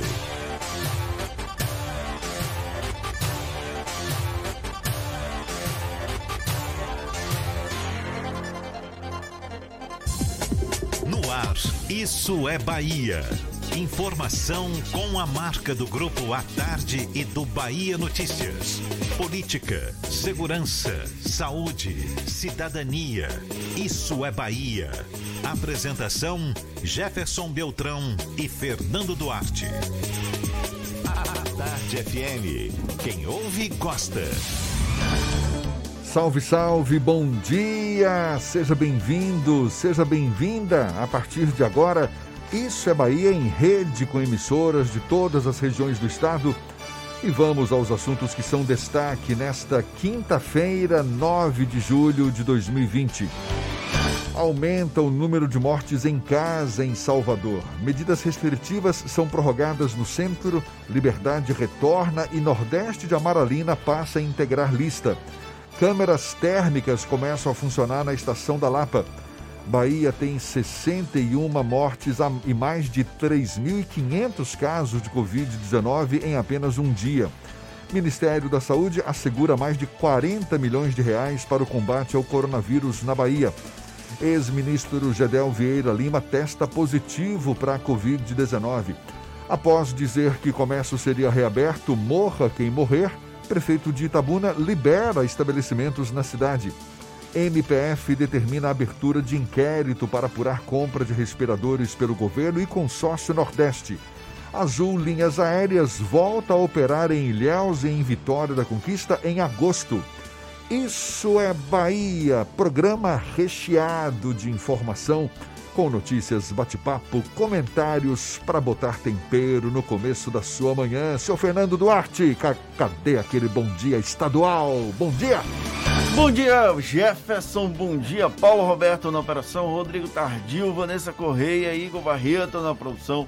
E um bom dia para as nossas queridas emissoras parceiras e afiliadas, a RB Líder FM de Rui Barbosa, Serrana Líder FM de Jacobina, Baiana FM de Itaberaba, 93 FM de Jequié, Interativa FM de Itabuna, Ativa FM de Onápolis, Cultura FM de Paulo Afonso, Líder FM de Irecê, Cidade FM de Luiz Eduardo Magalhães, Itapuí FM de Itororó e Eldorado FM de Teixeira de Freitas. Sejam todos muito bem-vindos a mais uma edição do Isso é Bahia. Maravilha, a gente lembra, você nos acompanha também pelas nossas redes sociais, tem o nosso aplicativo, pela internet é só acessar atardefm.com.br. Pode nos assistir pelo canal da Tarde FM no YouTube, se preferir pelo portal à tarde. Hoje, excepcionalmente, não estamos no Instagram do Grupo à Tarde, mas por favor, participe mesmo assim.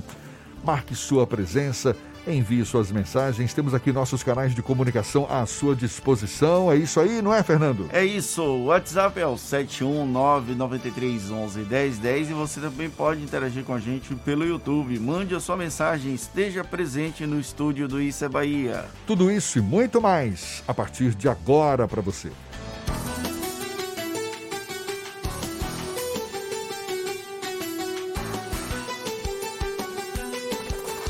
Isso é Bahia. Previsão do tempo. Previsão do tempo. Previsão do tempo. Em Salvador, quinta-feira instável, esse tempo instável já desde a noite, agora também pelo começo da manhã, chove em várias áreas da capital baiana. A temperatura agora na casa dos 23, 24 graus e deve variar de 22 a 28 graus ao longo do dia, com possibilidade de novas pancadas a qualquer hora. Para o interior do estado, as informações da previsão do tempo com Pablo de Moraes, mais uma vez falando conosco. Seja bem-vindo, Pablo. Oi Jefferson, tô de volta. Vamos falar do tempo agora em Jequié, dia de sol, muitas nuvens durante o dia, mas tem períodos de nublado e previsão de chuva a qualquer hora. Por lá, a mínima será de 19 e a máxima de 28 graus. Em Paulo Afonso, tá também bem parecido, de 21 a 31 graus, dia mais quente, previsão de um dia de sol e as nuvens devem aumentar durante a manhã e à tarde tem previsão sim de pancadas de chuva. À noite, o tempo volta a ficar aberto em Paulo Afonso. Baixe o app Bora Brasil e sinta a experiência de rodar nesse avançado aplicativo de mobilidade urbana 100% brasileiro. Bora Brasil, chame o Bora e vamos embora. É com você, Jefferson. Valeu, Pablo, aqui na Tarde FM 8 e 5. Isso é Bahia. A decisão do Facebook de remover páginas que orquestravam a disseminação de fake news talvez tenha sido o maior alcance da batalha contra a divulgação de informações falsas no passado recente. Até maior do que o projeto de lei aprovado no Senado, que discute o tema. A plataforma admite que houve uso inadequado de ferramentas como o próprio Facebook e também o Instagram para propagar fake news, algo até então pouco comum vindo da gigante da tecnologia. A consequência direta foi atingir o entorno do presidente Jair Bolsonaro, associado a esse núcleo de conteúdos falsos divulgados atra através da plataforma. A decisão do Facebook é tema do comentário político de Fernando Duarte. Isso é Bahia. Política. A Tarde FM. Pois é, Jefferson, esse anúncio ontem do Facebook foi pegou, pegou muita gente surpresa porque não era esperado essa suspensão de tantas contas e contas diretamente relacionadas ao clã de Jair Bolsonaro. Assessores da Presidência da República, do deputado federal Eduardo Bolsonaro, do senador Flávio Bolsonaro. A rede de disseminação das fake news é algo que está presente na imprensa já há algum tempo, nós falamos sobre o assunto, é o chamado gabinete do ódio. Até aqui o Facebook não fez nenhuma correlação, mas a CPMI das fake news muito provavelmente vai fazer essa correlação, porque é exatamente o funcionamento dessa rede de comunicação que acaba é, produzindo e disseminando informações falsas. O Facebook fez questão de falar que o problema, no caso dessas contas suspensas, não necessariamente é o conteúdo disseminado, mas a forma orquestrada como as contas se posicionavam. É aquela forma que a gente até já descreveu aqui em outras oportunidades. Uma, um grupo planeja essa informação falsa, dissemina num grupo e esse grupo é responsável pela redistribuição. As contas do Instagram e do Facebook tinham quase 2 milhões de seguidores. Não necessariamente 2 milhões de pessoas diferentes, mas de 2 milhões de contas que faziam essa disseminação de conteúdo.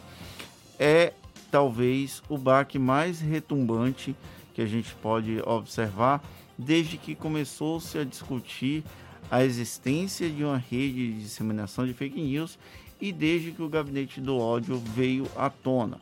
Esse é um problema muito grave, com consequências diretas até para a própria manutenção da democracia no Brasil, mas que aos poucos começa a ser desfeito ou começa a perder a força que teve num período eleitoral e pós-eleitoral, pelo menos até 2019. 2020 está um pouco mais tranquilo com relação a isso.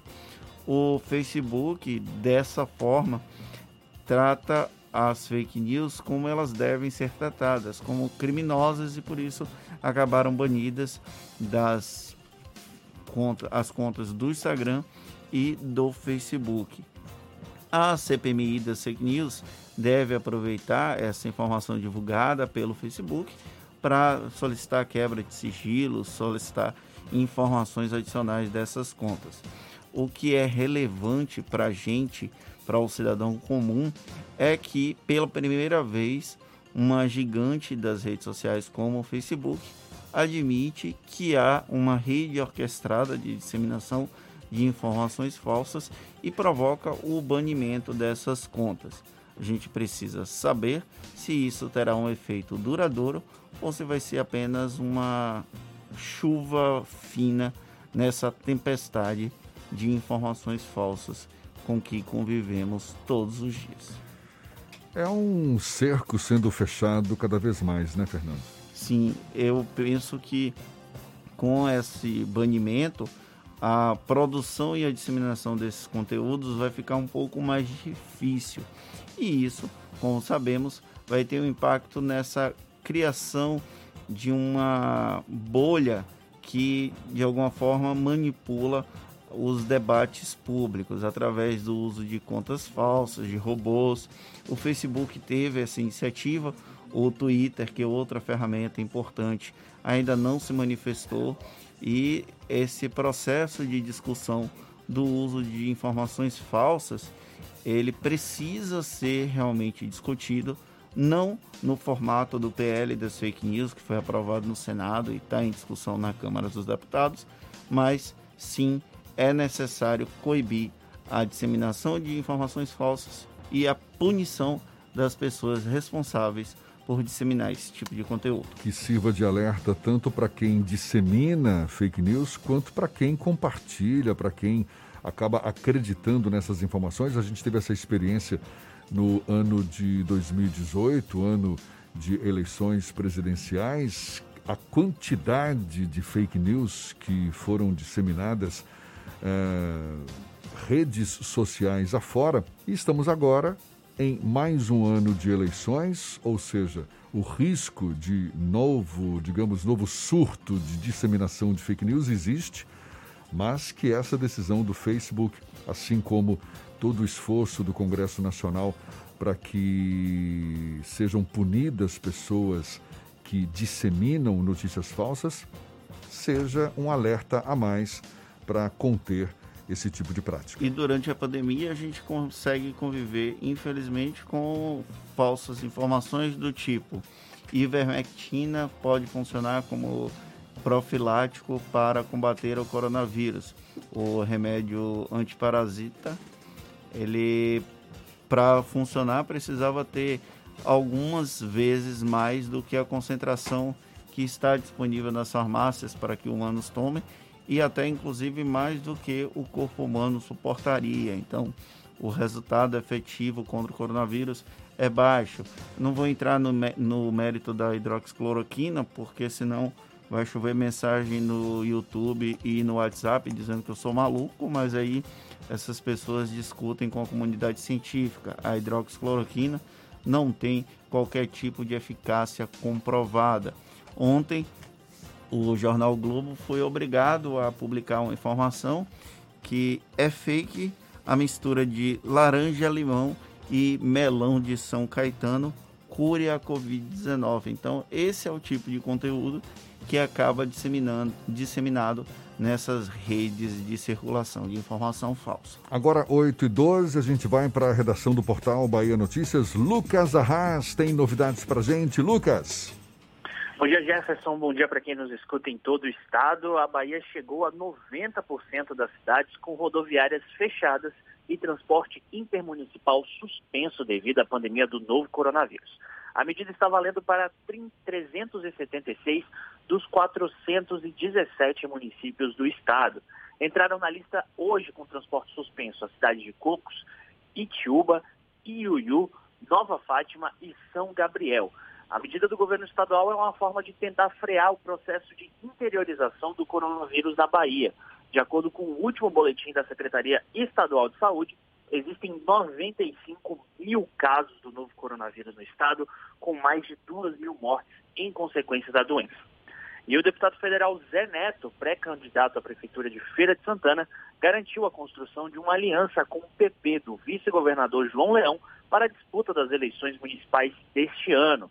Segundo o parlamentar, os dois partidos estão alinhados politicamente e não ainda definição certa sobre o posto de vice, apesar do PP ter a preferência com o empresário Roque Eudes dos Santos.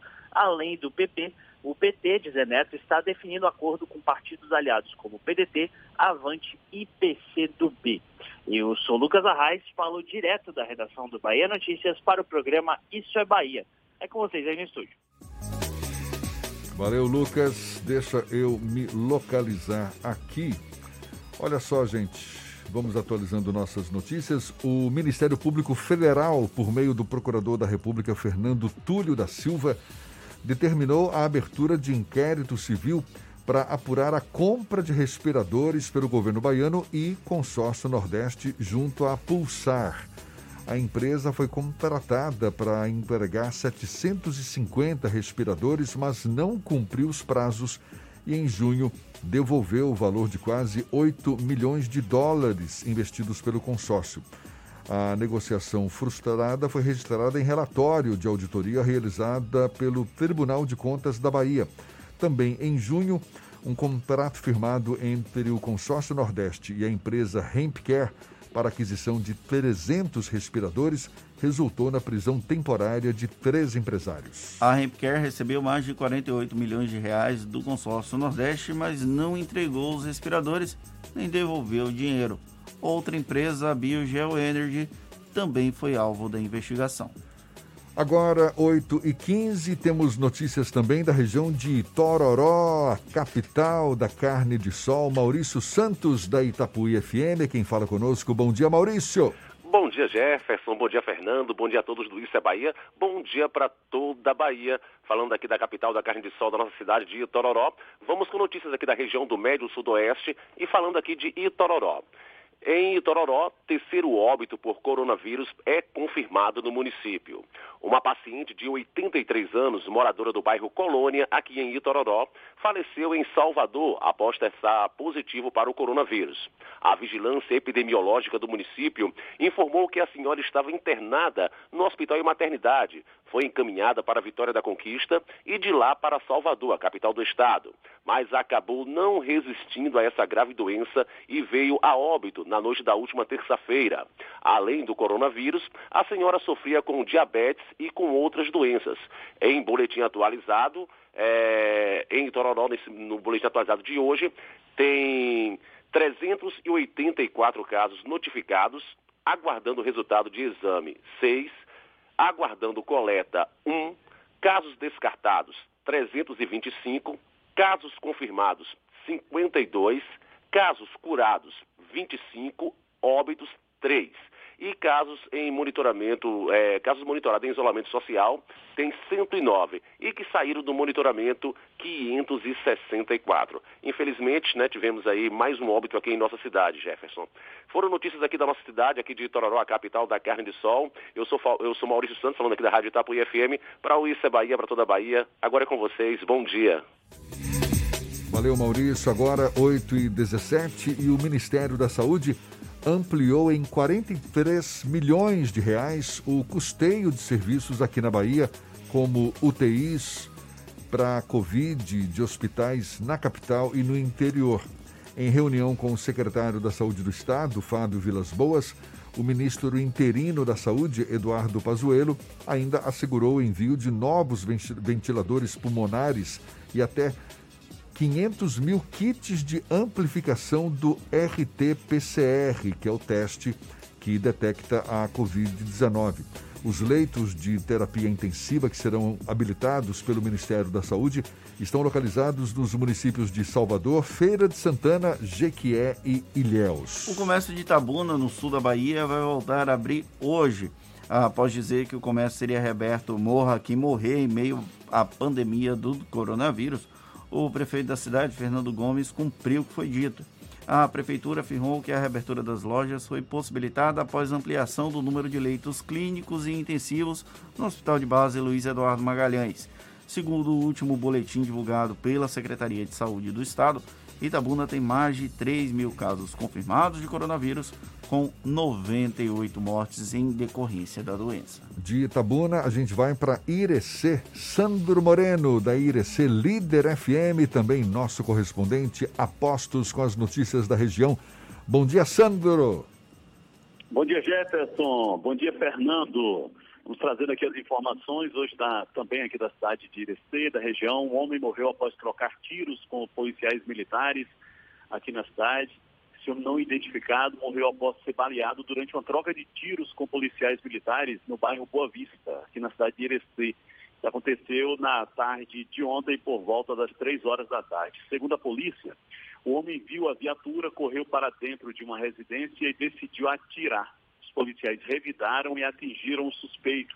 Ele ainda foi socorrido para uma unidade hospitalar local, mas não resistiu. De acordo com a Companhia Independente de Policiamento Especializado, a CIP Semiárido, policiais realizavam rondas no sentido de intensificar o policiamento na cidade de Irecê, quando o homem, ao avistar as guarnições, empreendeu fuga num beco onde deixou cair um envelope de plástico contendo uma substância branca que aparentava ser cocaína, adentrando em uma residência. Ainda segundo a CIP, a guarnição, o intuito de realizar acompanhamento e busca pessoal foi recebida a tiros dentro da residência, onde de imediato foi realizado o revide, a, a injusta agressão e após cessar os disparos, o suspeito foi localizado ao solo com uma arma de fogo, um revólver de calibre 38, contendo cinco cartuchos deflagrados e um cartucho picotado. O corpo do homem foi encaminhado para o Instituto Médico Legal aqui da cidade de Irecê. Sandro Moreno, do Grupo J. Sidney, para o programa Isso é Bahia. Valeu, Jota. Olha só, a Bahia teve mais de 3.500 novos casos de Covid-19 e 61 novas mortes por causa da doença, segundo boletim divulgado ontem pela Secretaria Estadual da Saúde. Com isso, a Bahia chega a mais de 95 mil casos confirmados de Covid-19 e mais de 2.270 mortes. Em relação à taxa de ocupação para leitos exclusivos para pacientes com Covid-19, a ocupação está na casa dos 63%. No que se refere aos leitos de UTI adulto e pediátrico, aliás, perdão, no que se refere aos leitos de UTI adulto apenas, taxa de ocupação de 80%. Assuntos que já foram divulgados na primeira hora, que a gente está dando destaque agora para os nossos ouvintes no interior do estado. Segundo o Ministério da Saúde, o Brasil registrou mais de 1 milhão e 700 mil casos confirmados da Covid-19 e um total de mais de 67 mil óbitos em decorrência da doença. De anteontem para ontem, foram mais de 44 mil novos casos e mais de 1.220 mortes. Em Salvador, as medidas restritivas foram prorrogadas por mais uma semana na região do centro, o que inclui aí as avenidas Joana Angélica e 7 de setembro, Rua Carlos Gomes, além do bairro do 2 de julho, a localidade da Baixa dos Sapateiros e a Rua da Mangueira. Desde a última semana, apenas estabelecimentos comerciais podem abrir as portas na região.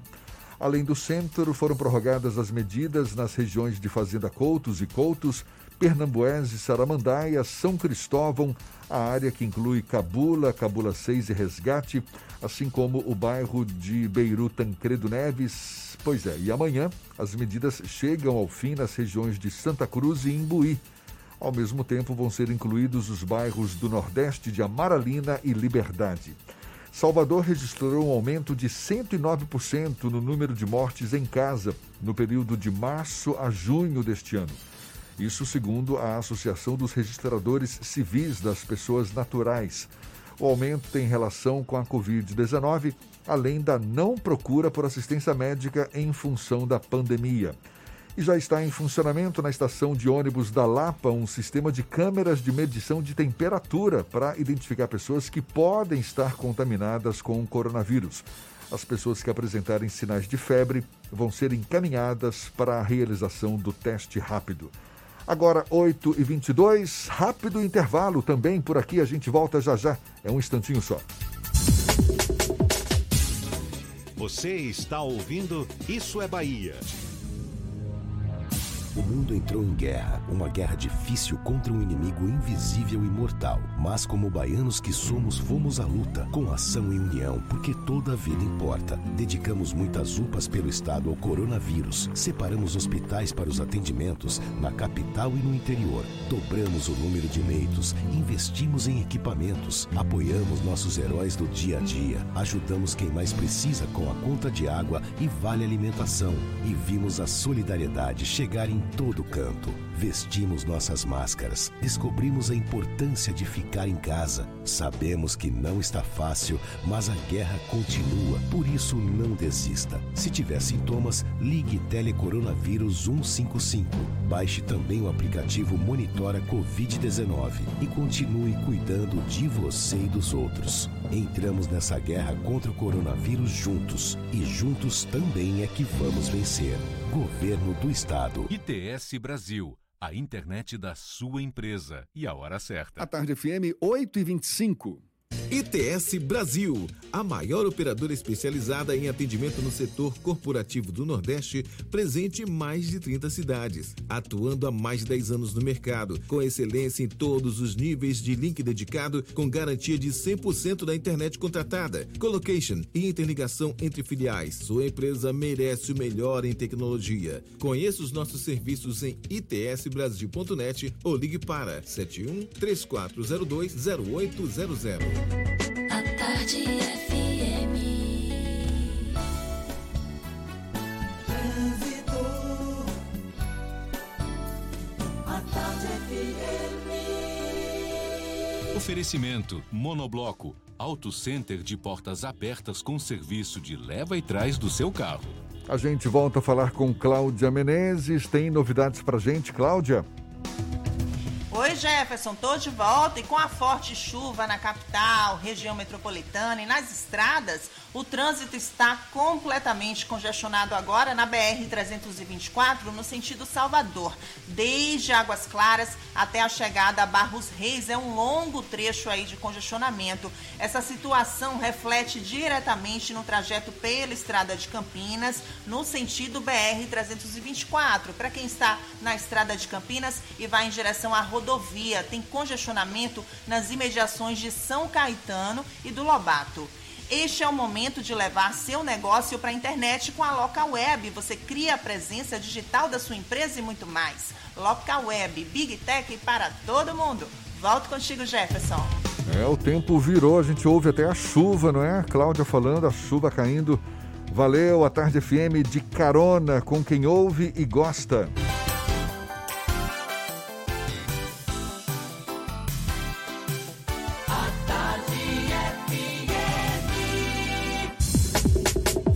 Voltamos a apresentar Isso é Bahia. Um papo claro e objetivo sobre os acontecimentos mais importantes do dia.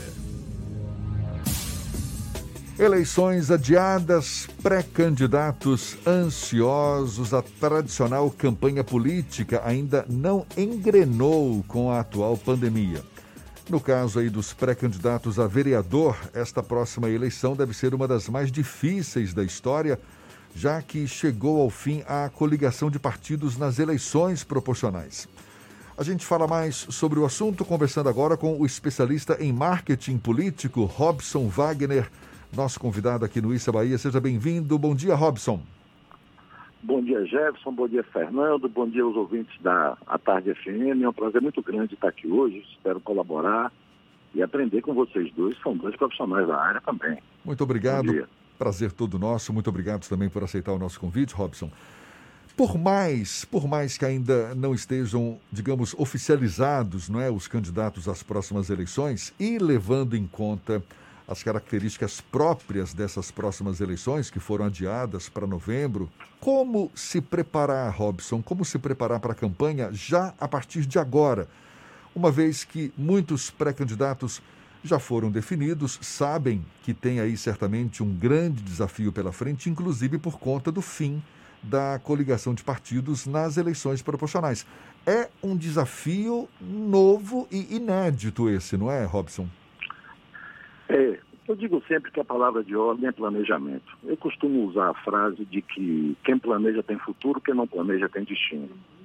Essa eleição, e as pessoas costumam dizer, e é um fato de que toda eleição é uma nova eleição, essa eleição nós vivemos um fato novo, que é essa pandemia o maior dos pessimistas seria incapaz de prever que nós passaríamos por um ano como esse. E diante disso, há um estranhamento para o eleitor, né, que espera sempre estar recebendo o candidato em casa, e dessa vez vai ter muito cuidado, não irá receber. Há um estranhamento para os políticos e há um estranhamento até para nós, que somos marqueteiros, profissionais da área, porque tudo mudou, tudo mudou. Né? Então, a palavra de ordem é planejamento. Aqueles que se planejaram, aqueles que vêm fazendo um trabalho no dia a dia, certamente sairão na frente. Mas aqueles que vão entrar na campanha agora, que não fizeram quase nada, esses terão muita dificuldade de se eleger. E o que, que muda em termos de estratégia? Porque a gente tem aqueles modelos convencionais, não é? Comícios, distribuição de santinhos, cabos eleitorais. Isso está em baixa nesse momento, não é? Reuniões virtuais, enfim, acho que ganha um protagonismo maior nesse momento. O que, que muda em termos de estratégia, Robson? Olha, o, que, o que muda é que essa eleição nós teremos, nós sairemos, eu falava há um tempo atrás sobre é, mundo digital para candidatos analógicos.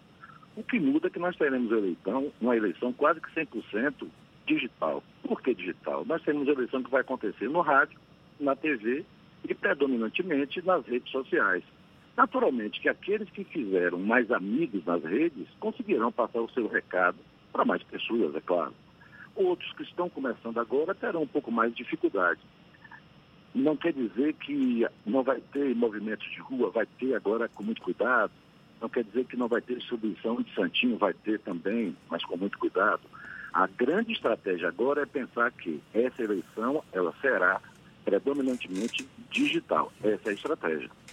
Em 2018, Robson, a gente teve uma emergência muito forte do uso das plataformas de redes sociais para a campanha eleitoral, até com a própria eleição do presidente Jair Bolsonaro, que saiu um pouco da lógica da campanha de rádio e televisão.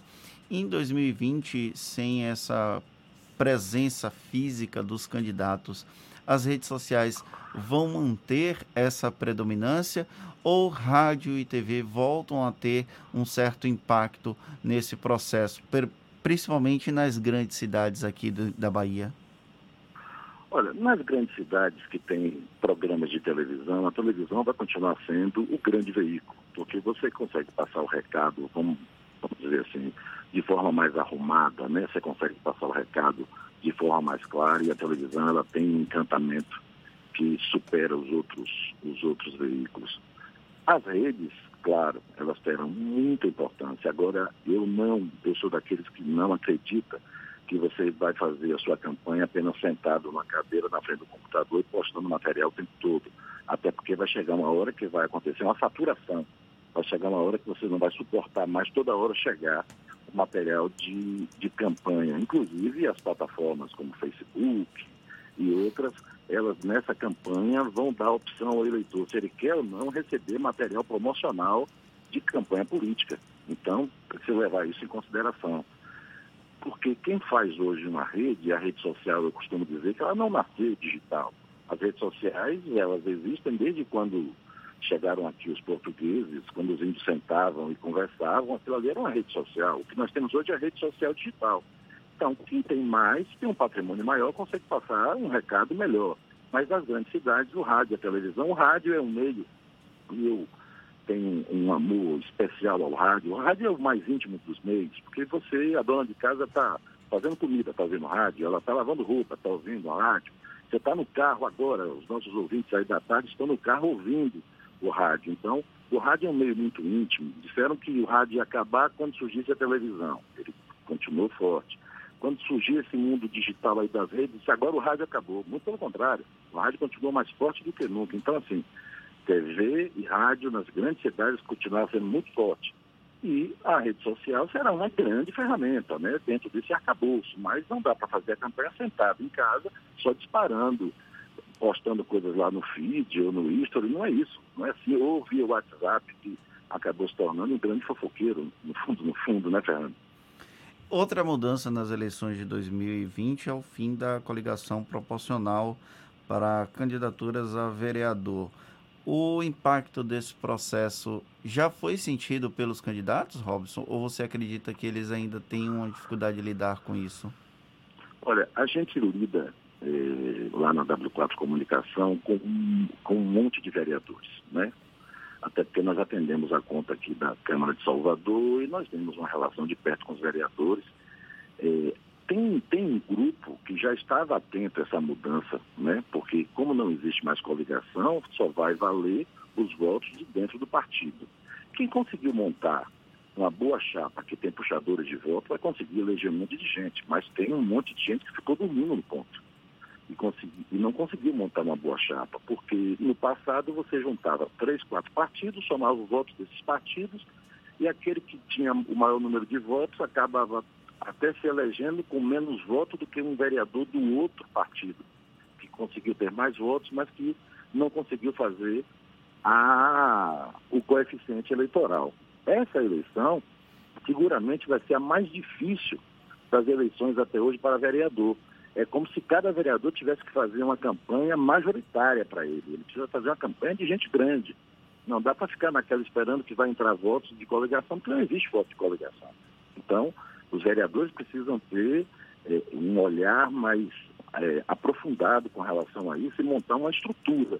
Então, nessa eleição, os marqueteiros vão tratar os vereadores como eleições absolutamente é, é, majoritárias. Vai ter um, toda uma estrutura para a campanha de vereador. Entendeu, Fernando? Robson, a gente está há quatro, cinco meses aí das eleições e certamente muitos pré-candidatos têm uma presença pífia, não é, nas mídias sociais e é bem provável que um pouco antes das eleições muitos deles recorram a assessores de imprensa, a marqueteiros e cobrando, não é? Ah, eu preciso bombar nas redes sociais.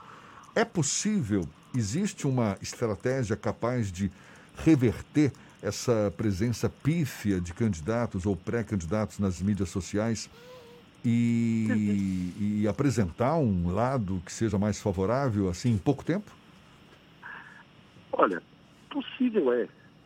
Não é fácil, né? Porque existem, existem candidatos a vereador aí que já tem hoje 50 mil, 100 mil seguidores. É muito mais fácil para ele mandar o recado. E existem candidatos a vereadores que não têm mil seguidores hoje na sua rede. Então, naturalmente que para você sair de mil e chegar a 50 mil, a 30 mil, que é um, é, seria é, um bom começo, isso requer muito trabalho, né? requer uma proposta que convença, encante as pessoas. Eu costumo dizer sempre que a decisão do voto não é uma decisão racional, é uma decisão que vem do coração, é uma decisão emocional você às vezes não sabe porque vota no candidato, você gosta do candidato, especialmente quando é candidato a vereador, você vota porque gosta dele. O que você tem dificuldade é que na pré-campanha a, a legislação limita, você não pode patrocinar, né? Você não pode impulsionar as suas postagens na pré-campanha. Isso é vedado por conta da lei. Durante a campanha, sim. Então, naturalmente, eu continuo dizendo, quem tem planejamento, quem já vinha trabalhando, esse vai levar vantagem. Porque não existe essa história de robô. Não vai acontecer robô na campanha. Eu não conheço, eu não conheço, eu nunca vi essa coisa de robô em campanha. Dizem que existe, estão aí derrubando e tal, mas eu nunca trabalhei com esse tipo de ferramenta. A gente trabalha no dia a dia, né? Pegando, passando a mensagem do candidato, levando para os seus seguidores e pedindo que os seguidores compartilhem, que faça crescer a rede. Dá muito trabalho. Então é aquela coisa, continuo dizendo, quem começou antes leva vantagem. Agora, como é que você avalia o risco de a gente, mais uma vez, nessas próximas eleições, se deparar com uma enxurrada de fake news, a exemplo do que ocorreu nas eleições de 2018? Você acha que eh, os candidatos ou pré-candidatos e os próprios marqueteiros estarão mais atentos, uma vez que essa disseminação de fake news ganhou um protagonismo muito grande de 2018 para cá? Olha, ganhou, ganhou. Agora, eu costumo dizer que quem dá majestade à mensagem é quem recebe. Né? Eu preciso ter responsabilidade com a mensagem que eu recebo lá via WhatsApp, se eu devo ou não compartilhar. Porque às vezes a gente acha apenas engraçado e compartilha para o primeiro amigo, e depois do primeiro amigo ninguém segura mais. Marqueteiro que se respeita não vive fazendo fake news.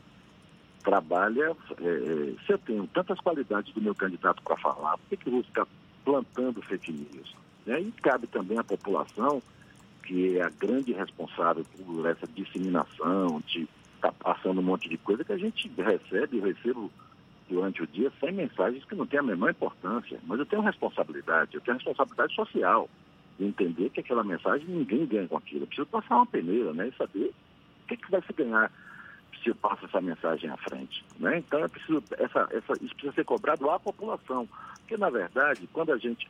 Nós não temos apenas um candidato a prefeito esse ano. Nós não temos candidatos a vereadores. Nós temos lá um responsável como prefeito para realizar os sonhos da minha vida porque eu preciso mudar no meu bairro, eu preciso ter um vereador que seja um fiscalizador que vai para lá, para a Câmara legislar, pensando em leis que beneficiem a minha comunidade. Então eu preciso ter responsabilidade com isso. Então essa responsabilidade é preciso levar ao povo. Claro que existe um monte de candidatos que não são muito responsáveis, mas esses, a, a democracia, eu acho que no Brasil, Acho que o Brasil é o país que exerce melhor democracia no mundo, porque obrigatoriamente você tem que escolher alguém. Cabe ao povo escolher aquele que mais pareça com ele. Eu costumo dizer sempre que o legislativo é representação, é a cara do povo. Se você olha em Brasília, você vê em Brasília que lá nós temos honestos, nós temos palhaços, nós temos esportistas, nós temos nem tanto honestos, né? nós temos bem intencionados, mal intencionados, representantes da igreja, o legislativo é literalmente a representação, é a cara do povo. Então o povo não pode depois reclamar, são, é o povo que coloca esse pessoal lá. Robson, uma coisa curiosa que a gente observa nas redes sociais, às vezes uma notícia que supostamente não tem muito interesse público bomba, viraliza, não é? Estoura aí é, é, é, redes sociais afora. Como identificar aquilo que pode viralizar nas redes sociais, mesmo aparentemente não tendo tanta importância assim? Olha, por natureza, o ser humano ele tem é, uma certa admiração por notícia ruim. Se você está numa estrada dirigindo, e eu costumo falar sempre isso, daqui a pouco acontece um acidente, não tem nenhuma casa por perto, daqui a pouco tem mil pessoas olhando esse acidente. Se você, Jefferson, ganhar na Mega Sena no próximo prêmio agora de 40 e poucos milhões, com certeza ninguém vai ir numa tarde nada. Jefferson nem vai deixar eu chegar perto. As pessoas não têm muita admiração por notícias boas, né? O pessoal não segue muito isso. Agora, cabe a quem recebe essa notícia procurar é, os veículos que são sérios. Tipo, sempre que eu recebo uma, uma fake news, eu vou imediatamente a um site sério. Vou à tarde e confiro se aquilo é verdade ou não para a partir dali soltar.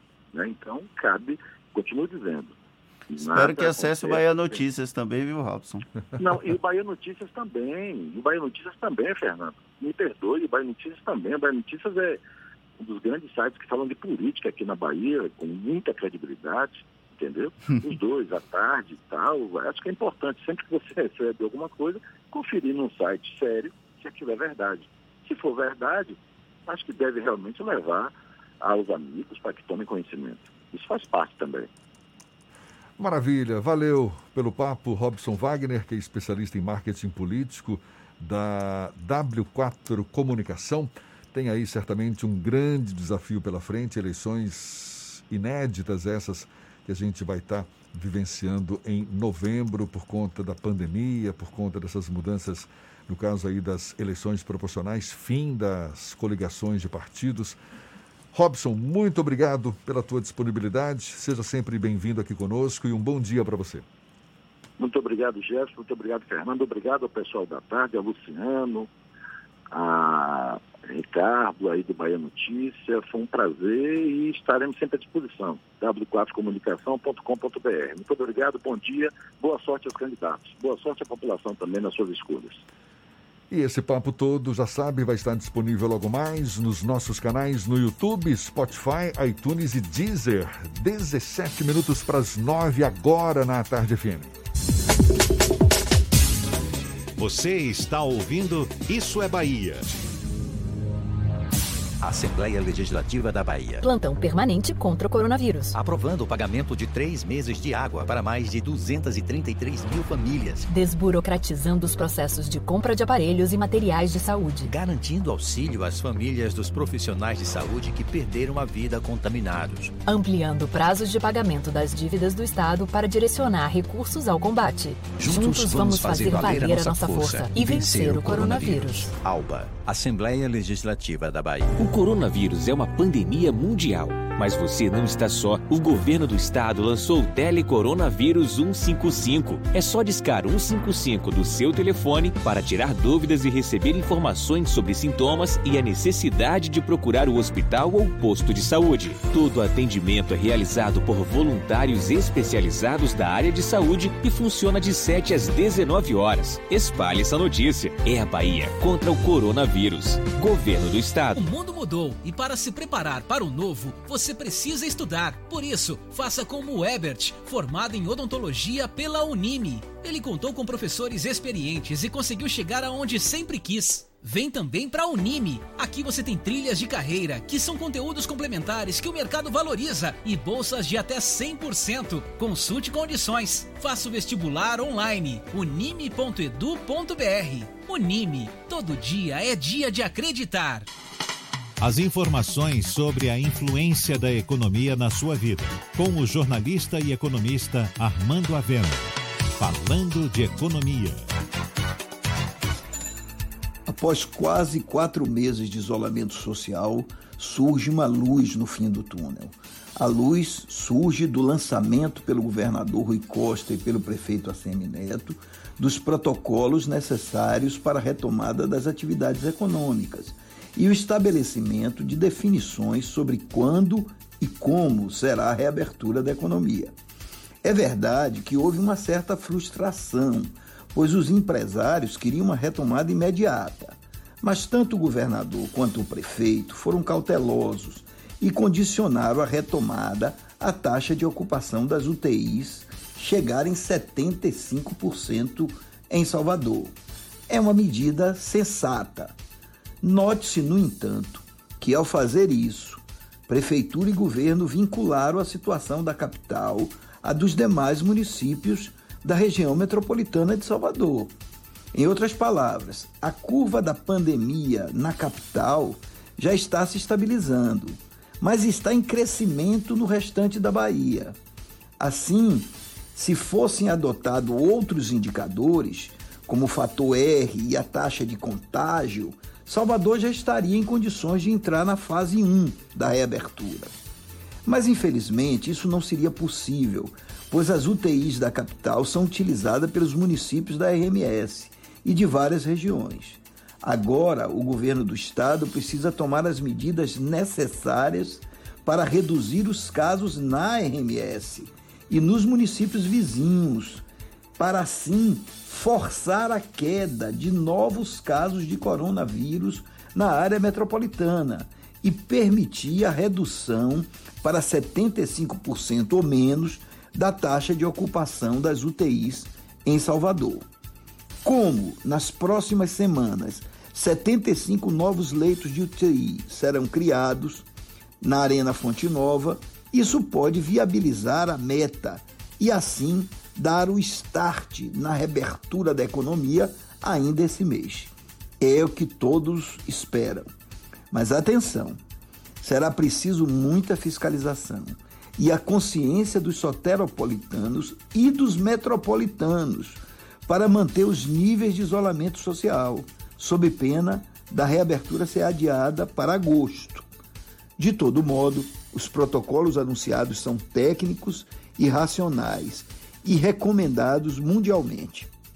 E isso era indispensável, pois não basta apenas decretar a reabertura da economia. É preciso dar segurança à população, de modo a que ela possa ter de volta o comércio e os serviços, mas com a garantia de que está sendo protegida das aglomerações e do contágio. Você ouviu Falando de Economia, com o jornalista e economista Armando Avena. Voltamos a apresentar Isso é Bahia.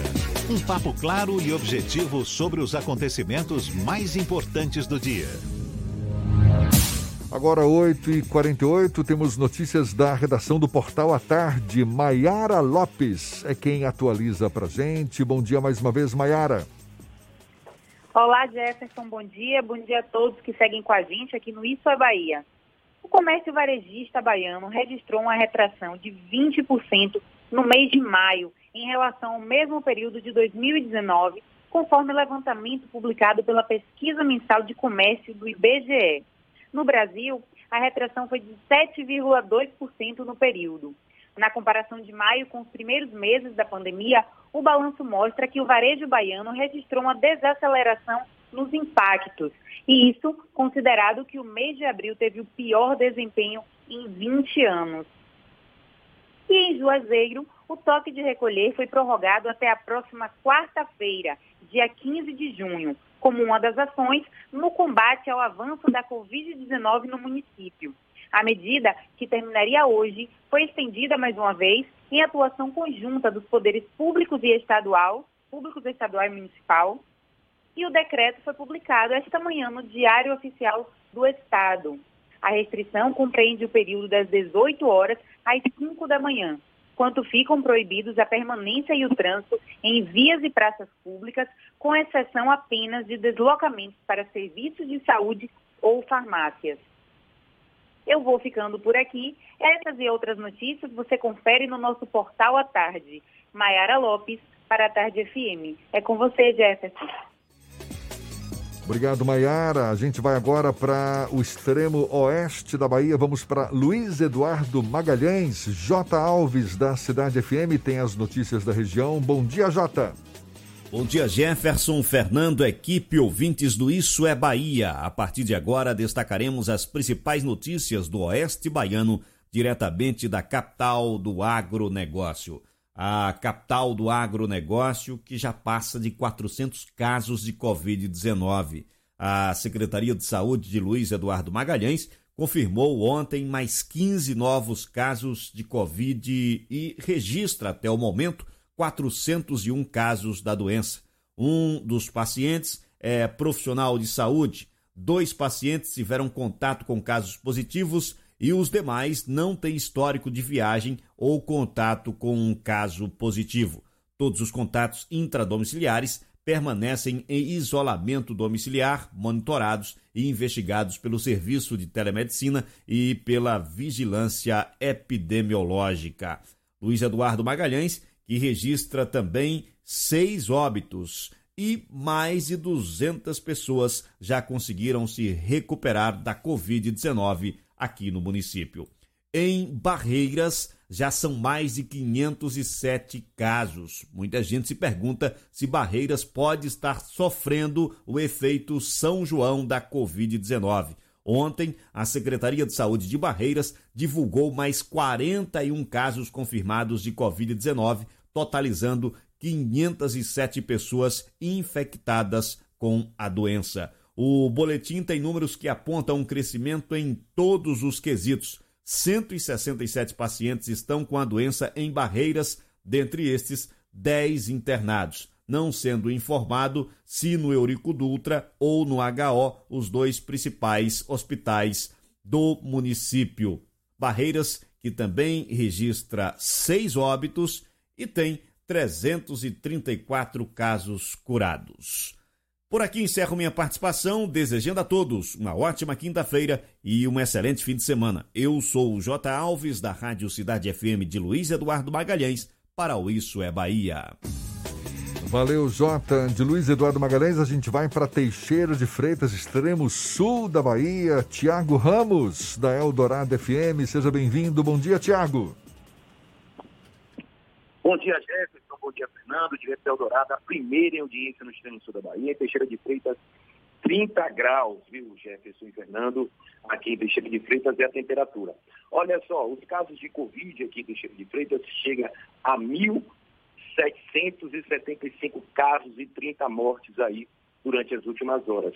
Foi informado aí durante as últimas 24 horas o aumento de casos confirmados e número de mortes em decorrência do novo coronavírus. Com 78 novos testes, o município de Teixeira de Freitas atingiu 1.775 casos positivos, sendo que 213 casos são considerados ativos. Óbitos registrados hoje de uma mulher de 60 anos que estava internada na UTI no hospital de campanha. O número de Teixeira de Freitas chegou aí, tem 1.532 casos recuperados, trata-se de 86,3% de pessoas recuperadas em relação ao número total de casos positivos.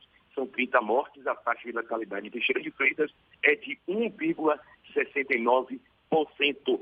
De acordo aí com informações com o último censo, na ocupação de leitos, foi aí durante as últimas horas, é, são 22 pacientes internados em leitos para tratamento do Covid-19 no Hospital de Campanha, em Teixeira de Freitas, sendo 8 clínicos, 14 na UTI. Na UPA, de acordo com a atualização que foi feita aí durante as últimas horas, são 11, interna 11, 11 internados, sendo no total de 33 pacientes. Olha ainda, o Conselho Municipal de Saúde de Teixeira de Freitas acabou aí emitindo uma nota solicitando lockdown em Teixeira de Freitas. O Conselho Municipal de Saúde notificou a Secretaria Municipal de Saúde, com cópias também ao Ministério Público, Procuradoria no município, do município de Teixeira de Freitas, solicitando o fechamento do comércio de Teixeira de Freitas, o lockdown, pelo prazo de 15 dias.